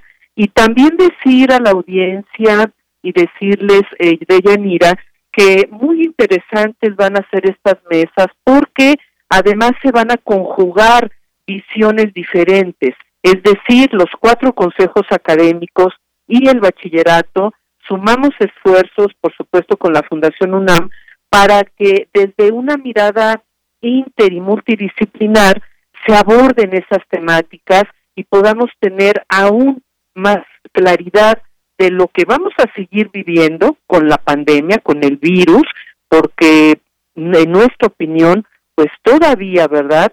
Eh, falta mucho tiempo para poder decir que estamos totalmente fuera de esta crisis sanitaria. Así que de verdad cordialmente invitadas, invitados, eh, ya se ha dicho, es a partir de las 5 de la tarde por las redes sociales de la Fundación UNAM y nos dará mucho gusto que nos acompañen. Claro que sí, maestra. Pues muchas gracias y, refrendar aquí también esta, este trabajo que ha hecho Fundación UNAM y refrendar el compromiso también de la propia universidad que eh, pues no ha dejado de trabajar en todos estos meses y que nos acerca a estas posibilidades de tener este conocimiento que se va generando muy a la mano a través de este tipo de foros, estas mesas con pues personalidades de primer nivel que nos que nos dan la posibilidad de, de aprender y comprender nuestra situación. Eso no hay que perderlo de vista y hay que aprovechar, yo diría, maestra, estos espacios que se acercan a, a la gente. Sí, por supuesto que sí. Eh, eh, evidentemente que hablar de temas de educación, los retos que ahora eh, enfrentaremos, ¿verdad? Para poco a poco y paulatinamente volver a la vida presencial, tendrá que ser con todas las medidas, con todos los cuidados. lo hemos dicho en otros momentos, no podemos bajar la guardia, de Yanira, tenemos que seguir eh, estableciendo estas medidas, el uso del cubrebocas, el lavado de manos, la distancia y la ventilación de espacios, entre otras medidas, justamente para que podamos prevenir esas cadenas de contagio que de manera tan rápida se han generado. Efectivamente, maestra. Pues muchas gracias por estar aquí en este espacio de Prisma RU de Radio UNAM. Gracias por esta invitación. Muchísimas gracias, Deyanira. Que tenga muy buena tarde. Igualmente, maestra. Hasta luego. Muy buenas tardes. Gracias a la maestra Leticia Cano, coordinadora del Consejo Académico del Área de las Ciencias Sociales. Y esta próxima mesa, siguiente jueves, a las 17 horas, eh, sobre salud como parte del Foro 2020, la nueva realidad tras la pandemia, retos y perspectivas. A través de las redes sociales de Fundación UNAM, a través de ahí se pueden conectar y conocer más de este tema con los expertos. Continuamos. Porque tu opinión es importante, síguenos en nuestras redes sociales, en Facebook como Prisma RU y en Twitter como arroba PrismaRU.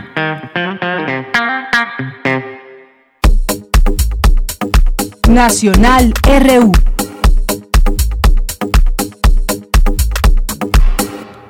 Y bien, pues entre las notas nacionales a destacar es que llegó a Toluca el primer embarque de, de, la vacuna moderna con más de un millón de vacunas. Buenas noticias para eh, los mexicanos que podrán recibir esta vacuna, porque esta mañana llegaron dos embarques de estas vacunas, uno al Aeropuerto Internacional de Toluca, con un millón setecientos cincuenta mil vacunas de la farmacéutica moderna, donados por Estados Unidos, y otro al Aeropuerto Internacional de la Ciudad de México, con doscientos treinta y seis mil trescientos cuarenta dosis de Pfizer BioNTech. En total, esta mañana México recibió un millón novecientos ochenta y seis mil trescientos cuarenta dosis de vacunas envasadas contra el SARS-CoV-2. Así que, pues, importante destacar eh, esta llegada de vacunas que serán aplicadas en México, que se espera que, eh, como dijo hoy por la mañana el presidente, el próximo mes de octubre estén vacunadas todas las personas de 18 años en adelante, al menos con una dosis. Así que, pues ahí está el reto. Veremos qué sucede en este escenario. Y fíjense, interesante, pues conocer también las realidades de cada país y también cómo van sus aplicaciones de vacunas, sus campañas. Algunos lugares donde sabemos desafortunadamente pues van atrasados en la vacunación y otros países que llaman la atención. Ayer leía este caso, el caso de Australia, que eh, pues van, por lo menos si lo, lo midiéramos con México, van más atrasados en su, en su vacunación, aunque pues tienen otras formas de frenar el contagio.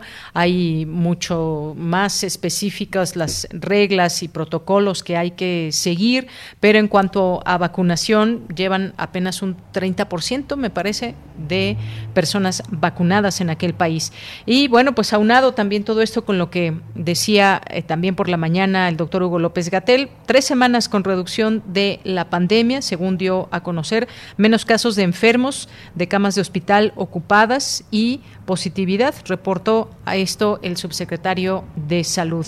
Y bueno, pues no perder de vista también eh, esta situación que a veces no nos da tiempo comentar aquí todos los temas eh, de importancia a nivel nacional, no, no, no nos alcanza el tiempo, pero pues este periodista eh, de Veracruz, Jacinto Romero, que fue asesinado el pasado 19 de agosto, eh, que también ya hay cada vez más eh, organizaciones que condenan este asesinato, pero más allá de ello, pues está el tema de la justicia, que se haga, que se conozcan realmente pues las causas, los asesinos y pues obviamente no quede impune, es lo que quisiéramos.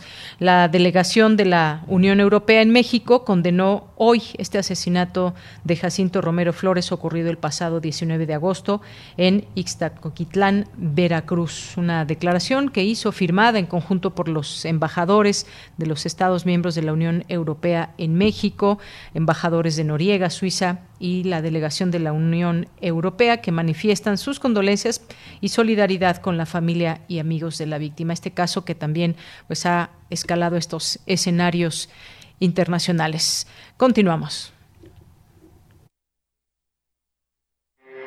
Porque tu opinión es importante, síguenos en nuestras redes sociales, en Facebook como Prisma RU y en Twitter como arroba PrismaRU. Bueno, y pues le damos la bienvenida a este espacio, Alejandro Tiscareño, como parte de los poetas errantes en este día martes 24 de agosto. ¿Cómo estás, Alejandro? Bienvenido. Hola, ¿qué tal, Doyanira? Buenas tardes. Muy bien, gracias. Qué bueno, qué bueno que te encuentras bien y pues platícanos qué nos tienen preparados los poetas para el día de hoy. Bueno, continuando con esta serie radiofónica sobre Mazatlán, en esta ocasión toca turno de presentarles esta cápsula que que resalta el encanto, la alegría, pero también un poco de nostalgia, eh, la incertidumbre de vivir en una, en una tierra exótica, pero de la cual puedes caer rápidamente cautivo, ¿no? Esto se, se hace desde una mirada ajena a la nuestra, es una mirada que, también nos permite asomarnos un poco al, al fuerte interés que México despierta en los franceses durante el siglo XIX, como comerciantes, inversionistas, eh, viajeros, por ahí recordando un poco a este viajero alemán Alexander Humboldt, quien se encargó de propagar tanto mitos como realidades sobre las riquezas naturales que, que aguarda nuestro país. Entonces, bueno, pues si bien esta cápsula no habla sobre Humboldt, pues sí nos lleva de viaje un poquito a, hacia nuestras costas azules del, del norte de México.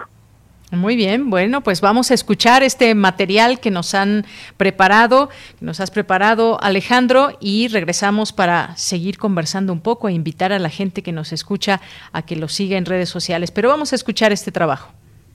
Adelante. Poeta soy, errando voy, buscando el sonido que dejó mi corazón, alcanzando el tuyo es un destino decidido, escúchame. Poetas errantes.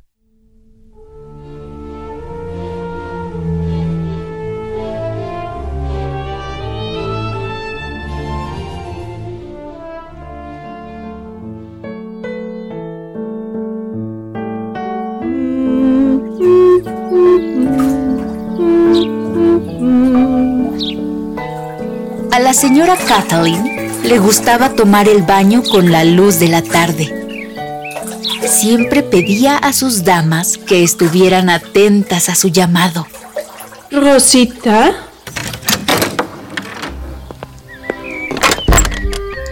Diga, señora Catalina. ¿Tú sabes de dónde traigo mis jabones? Sí, señora, de Francia. Oui. Y mis jabones con fragancias de rosas. ¡Uh, la, la! Se están mezclando con esta agua turbia. Uy, lo siento, señora. Es primavera. Faltan tres meses para que los depósitos tengan agua limpia de lluvia. Gracias, Rosita. Retírate. Espera. Rosita, ¿sabes que mi marido me pidió que lo acompañara a una cena de negocios? Sí, con el cónsul de Alemania. Oí que... Ay, perdón señora, no.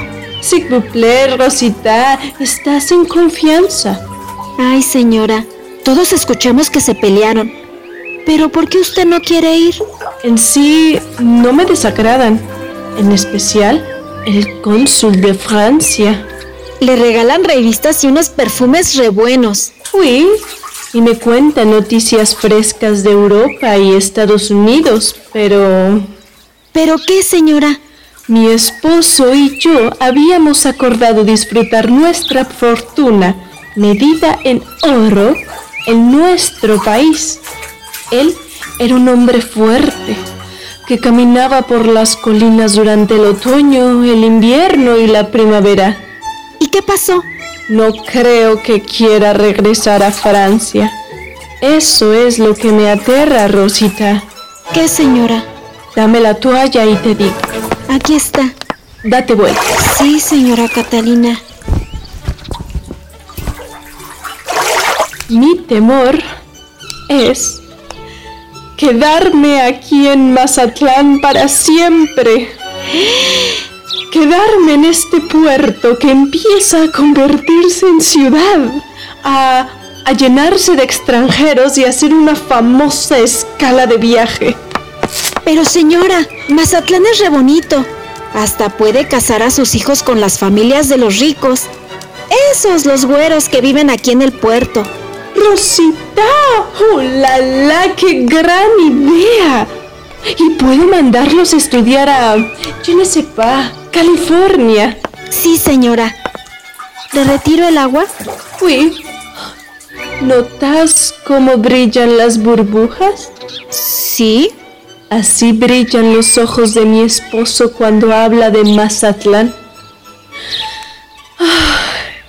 Mientras elegía las joyas de su cofre de plata, Kathleen se sirvió una copa de champaña fría y brindó frente al espejo. Por el tesoro de mi esposo, Mazatlán. Santé. Esta es una producción de Poetas Errantes, unidos con la poesía y el corazón. Algo en es muy familiar. Hay algo en este encuentro que no quiero olvidar. Poeta soy.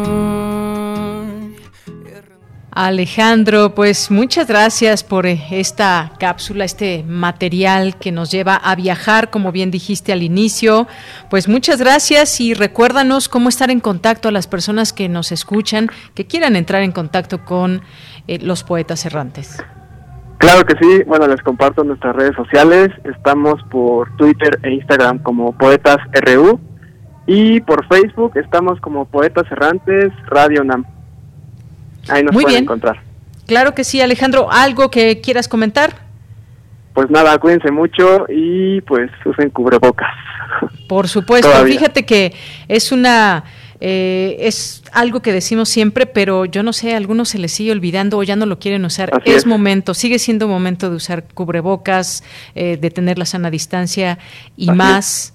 eh, así que pues sí, gracias por recordarlo, Alejandro. Te mandamos un abrazo y cuídate mucho.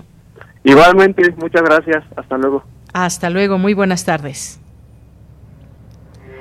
Porque tu opinión es importante, síguenos en nuestras redes sociales, en Facebook como Prisma RU y en Twitter como arroba PrismaRU.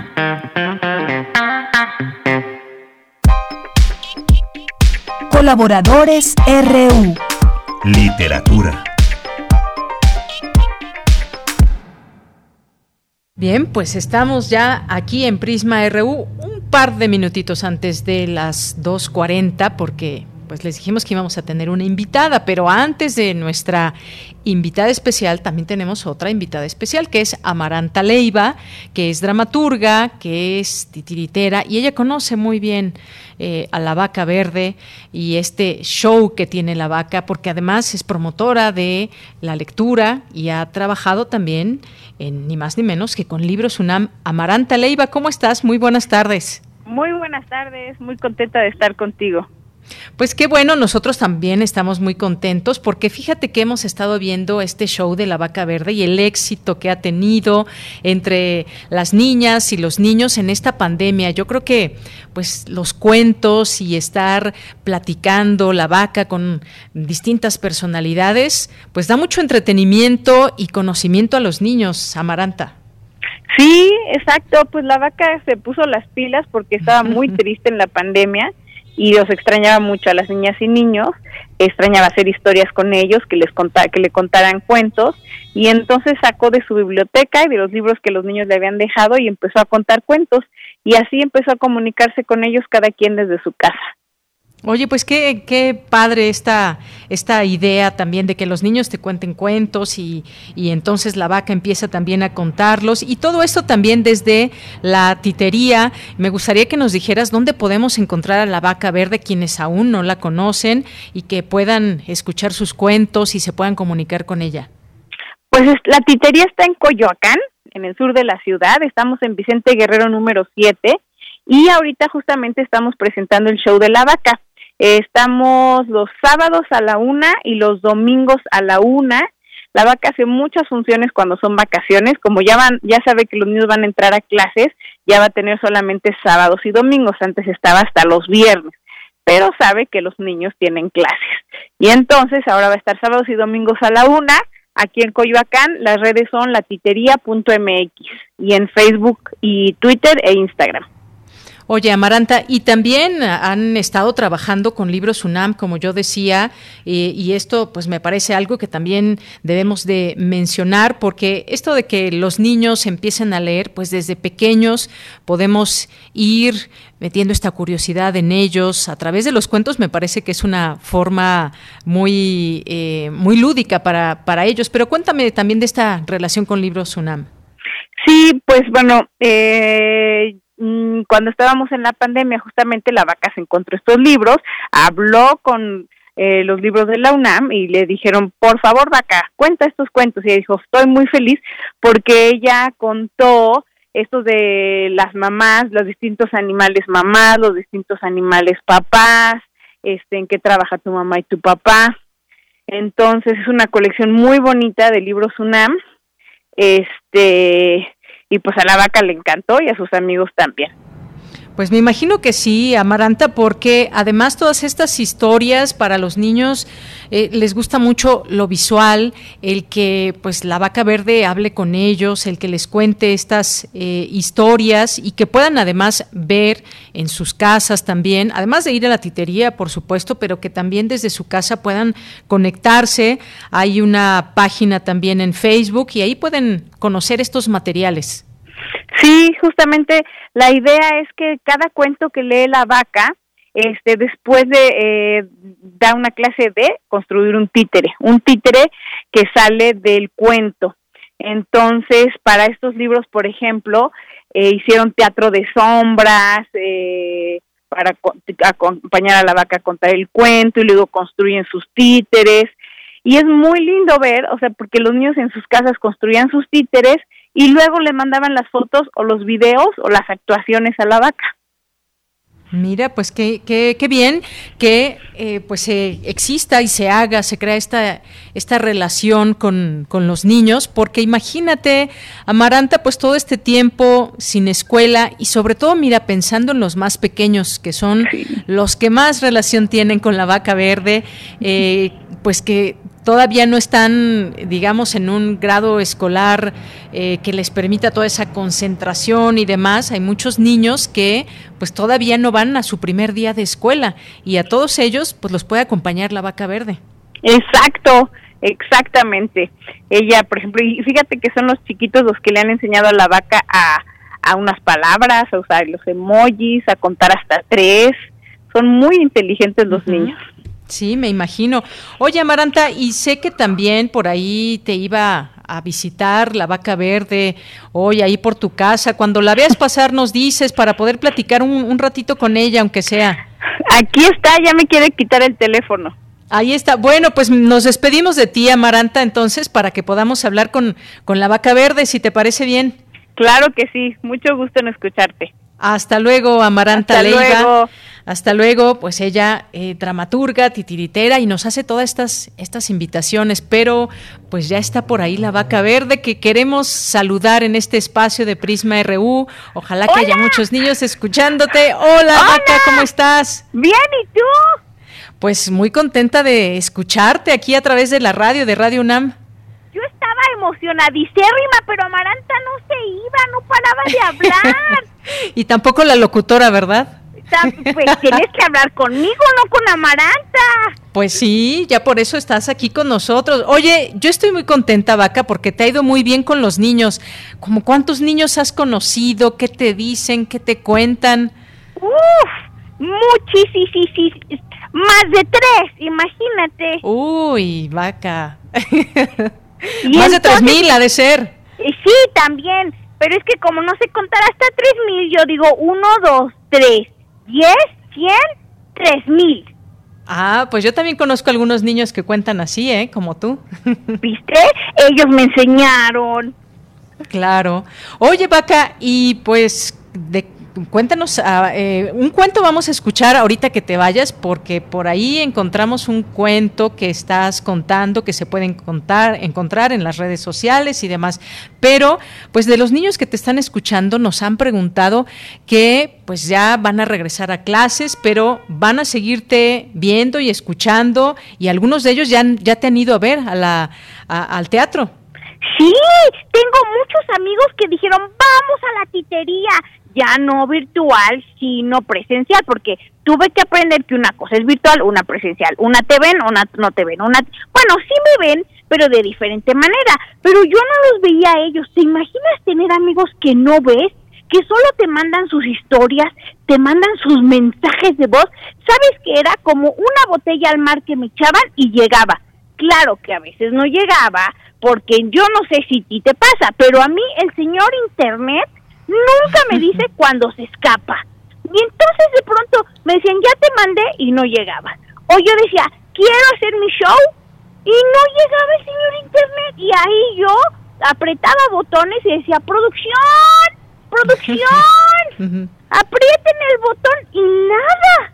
Luego aprendí que el señor Internet nunca se ve, pero sí anda, anda por ahí rondando igual que la señora Gravedad. Todo eso me lo explican mis amigas y mis amigos desde sus casas.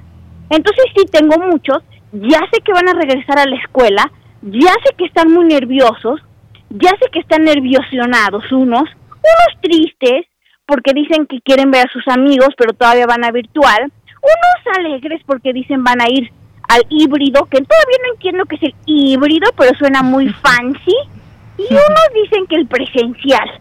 Entonces dijeron, en lo que es el presencial, pues te vamos a visitar a la titería. Y han llegado, y llegado, y llegado, y llegado muchas niñas y niños aquí al teatro. ¿Tú ya viniste a ver mi obra, mi show? Mm, Yo todavía no, pero ahí por aquí hay una niña que seguramente te va a ir a ver este fin de semana. ¡Ay, qué emo- Me avisan, ¿eh? Me dicen, ya estamos aquí, ya estamos aquí. Claro que sí. Oye, pues para las personas que se están uniendo a esta plática eh, contigo, con la vaca verde, conmigo, pues cuéntanos, de- dinos, porque ya nos había dicho Amaranta, pero ¿dónde está la titería y en qué horarios este fin de semana? Mira, yo no sé dónde está la titería, porque yo vivo adentro de la titería. Mira Pero yo sé, porque me lo aprendí de memoria, que si haces, aprietas en la computadora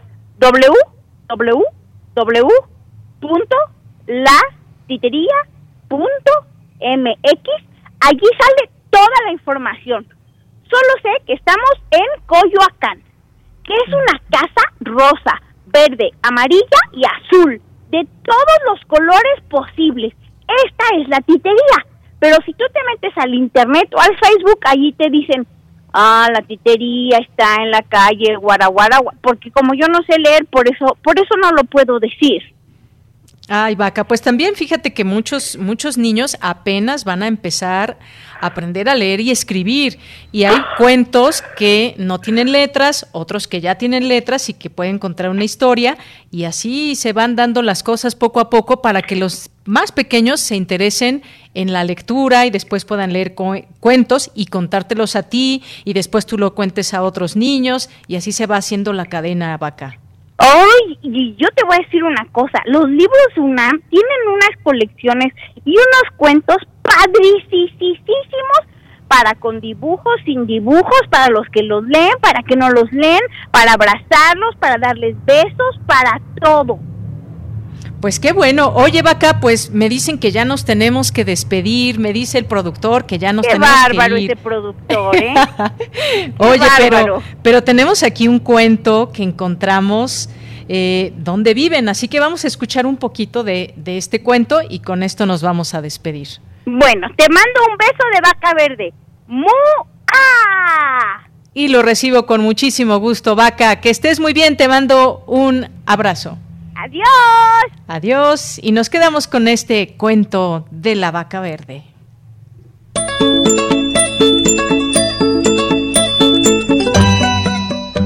Hola, soy la vaca de la titería virtual. Y hoy traigo una historia que se llama...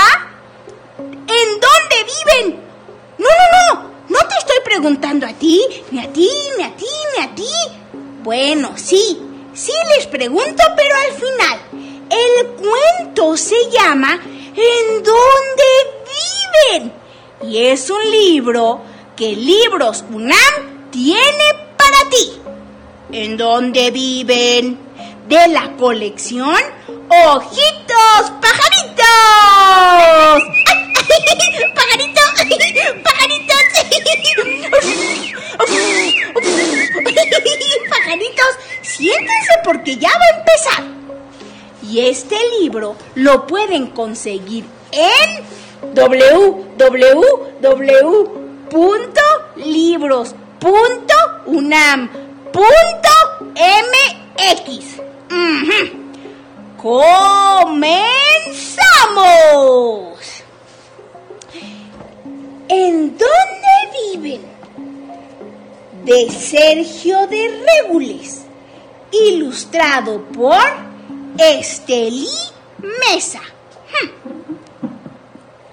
Diego vive en un departamento con sus papás y su perro Berulio.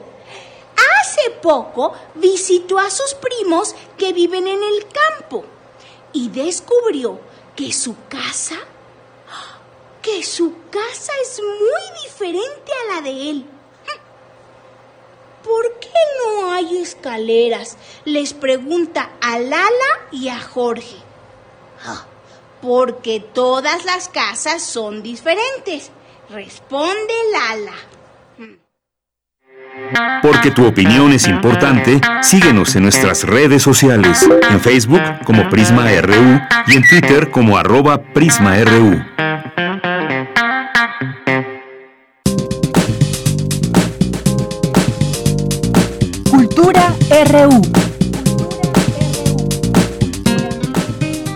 Bien, pues nos vamos ahora con Tamara Quirós. Buenas tardes, Deyanira. Un gusto saludarte y saludar al auditorio de Prisma RU. Gracias por seguir nuestra transmisión a través de Radio UNAM. Antes de finalizar el programa, les tenemos información referente a las artes escénicas. Y es que La Mancha Producciones ha trabajado en conjunto con Documenta AC en un proyecto que forma parte de una campaña mayor que lleva a cabo la organización civil Documenta, que tiene como objetivo visibilizar la tortura para que la sociedad tenga conciencia de que esta práctica es un delito y que de ninguna manera se puede tolerar. Este proyecto escénico es una jornada de teatro, Las caras de la tortura, que comprende cuatro obras cortas con temáticas y géneros diferentes. Conversamos con Tanya Selmen, productora y directora de estas puestas en escena. Me gustaría que nos platicaras cómo surge este trabajo conjunto. Claro que sí, mira, eh, la jornada de teatro Las caras de la tortura surge a partir de una iniciativa de Documenta y La Mancha Producciones por visibilizar y hacer conciencia sobre el impacto de la tortura en nuestro país. Queremos hacer una conciencia y una visibilización de cómo podemos nosotros como sociedad contribuir a detener los actos de tortura que continúan pues muy vigentes, ¿no? Tanto en el país como en el mundo. Pero ciertamente no conocemos todas las caras de la tortura. Es por eso que a través del teatro, eh, utilizándolo como herramienta de transformación social, queremos mostrar primero las diferentes caras que quizá muchas veces eh, podemos estar presenciando algún acto de tortura y está ya tan normalizado que no que no sabemos que es tortura, que no sabemos que es una práctica ilegal y que la podemos detener, ¿no? No siendo eh, testigos, no siendo em, o no omitir este estos crímenes o no normalizarlos. Claro, un trabajo de visibilización. A principios de año, Tanya eh, documenta hizo una serie de charlas acerca de la tortura y bueno, ustedes retoman a través del teatro este tema. Lo hacen a través de puestas en escena que diriges. Platícanos acerca de estas obras. Así es, son cuatro obras breves cada una de un género distinto. Creo que también eso es, es un gran logro de la producción, porque el público va a tener un gran abanico de propuestas. Eh, tenemos la obra Verdades Ocultas, que es con la que arrancamos esta jornada el 24 de agosto a las 8 de la noche. Es una historia de amor que nos va a relatar la tortura que se vive dentro de los hospitales psiquiátricos y cómo estas personas que tienen alguna discapacidad psicosocial se ven afectadas tanto en su paso por el hospital psiquiátrico como a la salida de este, ¿no? ¿Qué sucede cuando logran salir del hospital psiquiátrico después de haber sufrido esta tortura y qué es lo que les lleva a la sociedad a, hacer? Por eso el eslogan es un pasado que duele, ¿no? Y verdades ocultas. Quizá muchos lo que tienen que hacer es ocultar su pasado o eh, se encuentran con, con pocas o nulas oportunidades. Eso es verdades ocultas. Después tenemos la obra Documentese Señora, escrita por Alberto Lobnitz y dirigida por mí. Documentese Señora es una comedia y esta comedia nos va a mostrar cómo alguien en su ser de poder político esta presidenta municipal, interpretada por Dolores Ugalde, va a intentar hacer un centro de rehabilitación, pero su objetivo no es tratar a personas con ciertas adicciones, más bien su, su, objetivo es encerrarlos, ¿no? Y por ende practica actos de tortura como castigo en la creencia de que solo a manera de, de castigos se podrán curar las adicciones, por ejemplo, ¿no? Esa es otra de las caras de la tortura que no pueden estar sucediendo y recalco mucho en, en las entrevistas y cuando nos, nos brindan estos espacios, nadie, ningún ser humano merece ningún acto de tortura, de vejación, de humillación o de maltrato. Todos y todas, aunque estén privados de su libertad, aunque estén en algún hospital psiquiátrico, aunque tengan algún problema de adicciones, todos merecemos respeto, dignidad y que nuestros derechos se cumplan. Vamos entonces a la tercera obra, que es Los de Arriba, escrita y dirigida por mí, donde vamos a ver un poco, quizá esta cara de la tortura en cuanto a la fuerza policíaca, la conocemos porque se nos presenta mucho en programas de televisión, en películas, y vamos a ver el tipo de tortura psicológica que ejerce un agente de la policía con un joven que ya por default está siendo blanco de estigmas y de prejuicios por la zona en la que vive, por su imagen física, por su adicción. Entonces, ¿cómo es que estos prejuicios llevan a, utilizar a ciertos jóvenes como chivos expiatorios con el objetivo de resolver rápidamente los casos, aunque no en todo el en todos estos eh, casos sean los culpables. ¿No? El, el objetivo es resolver. El objetivo es darle seguridad y dar un, el nombre de un culpable sin importar que esta persona haya sido responsable del delito o no. Vamos a ver un poco de esto en los de arriba.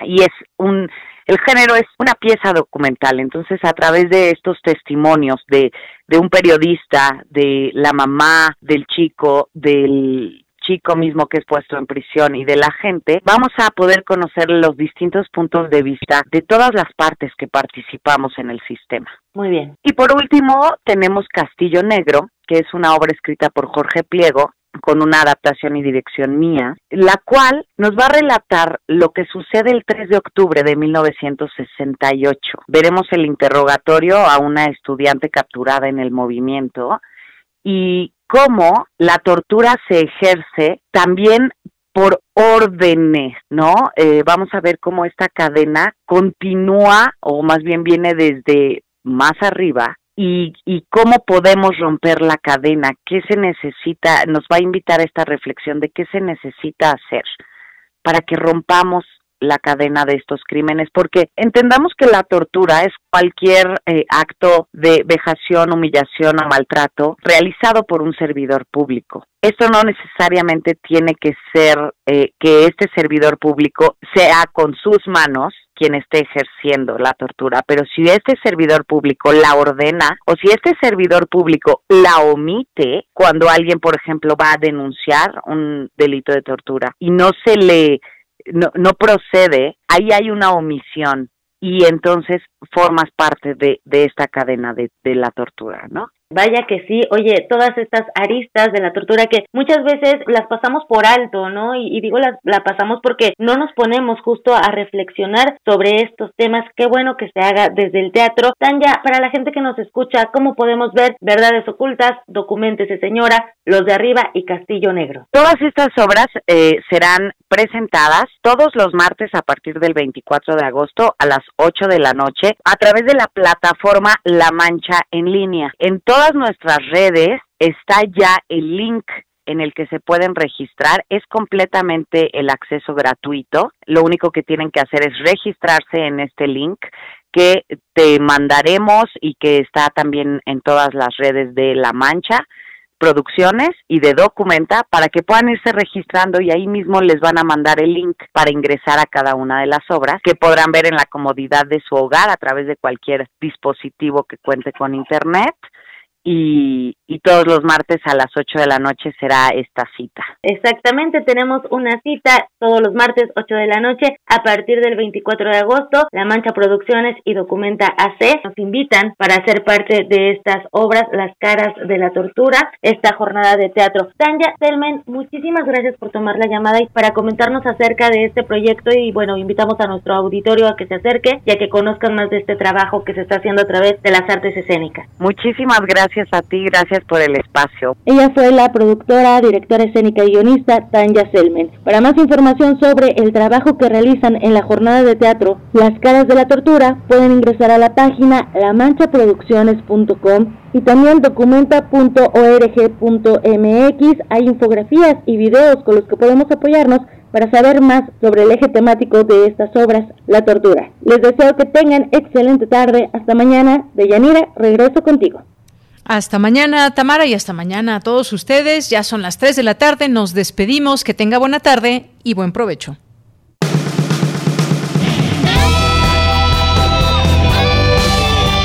Prisma RU. Relatamos al mundo.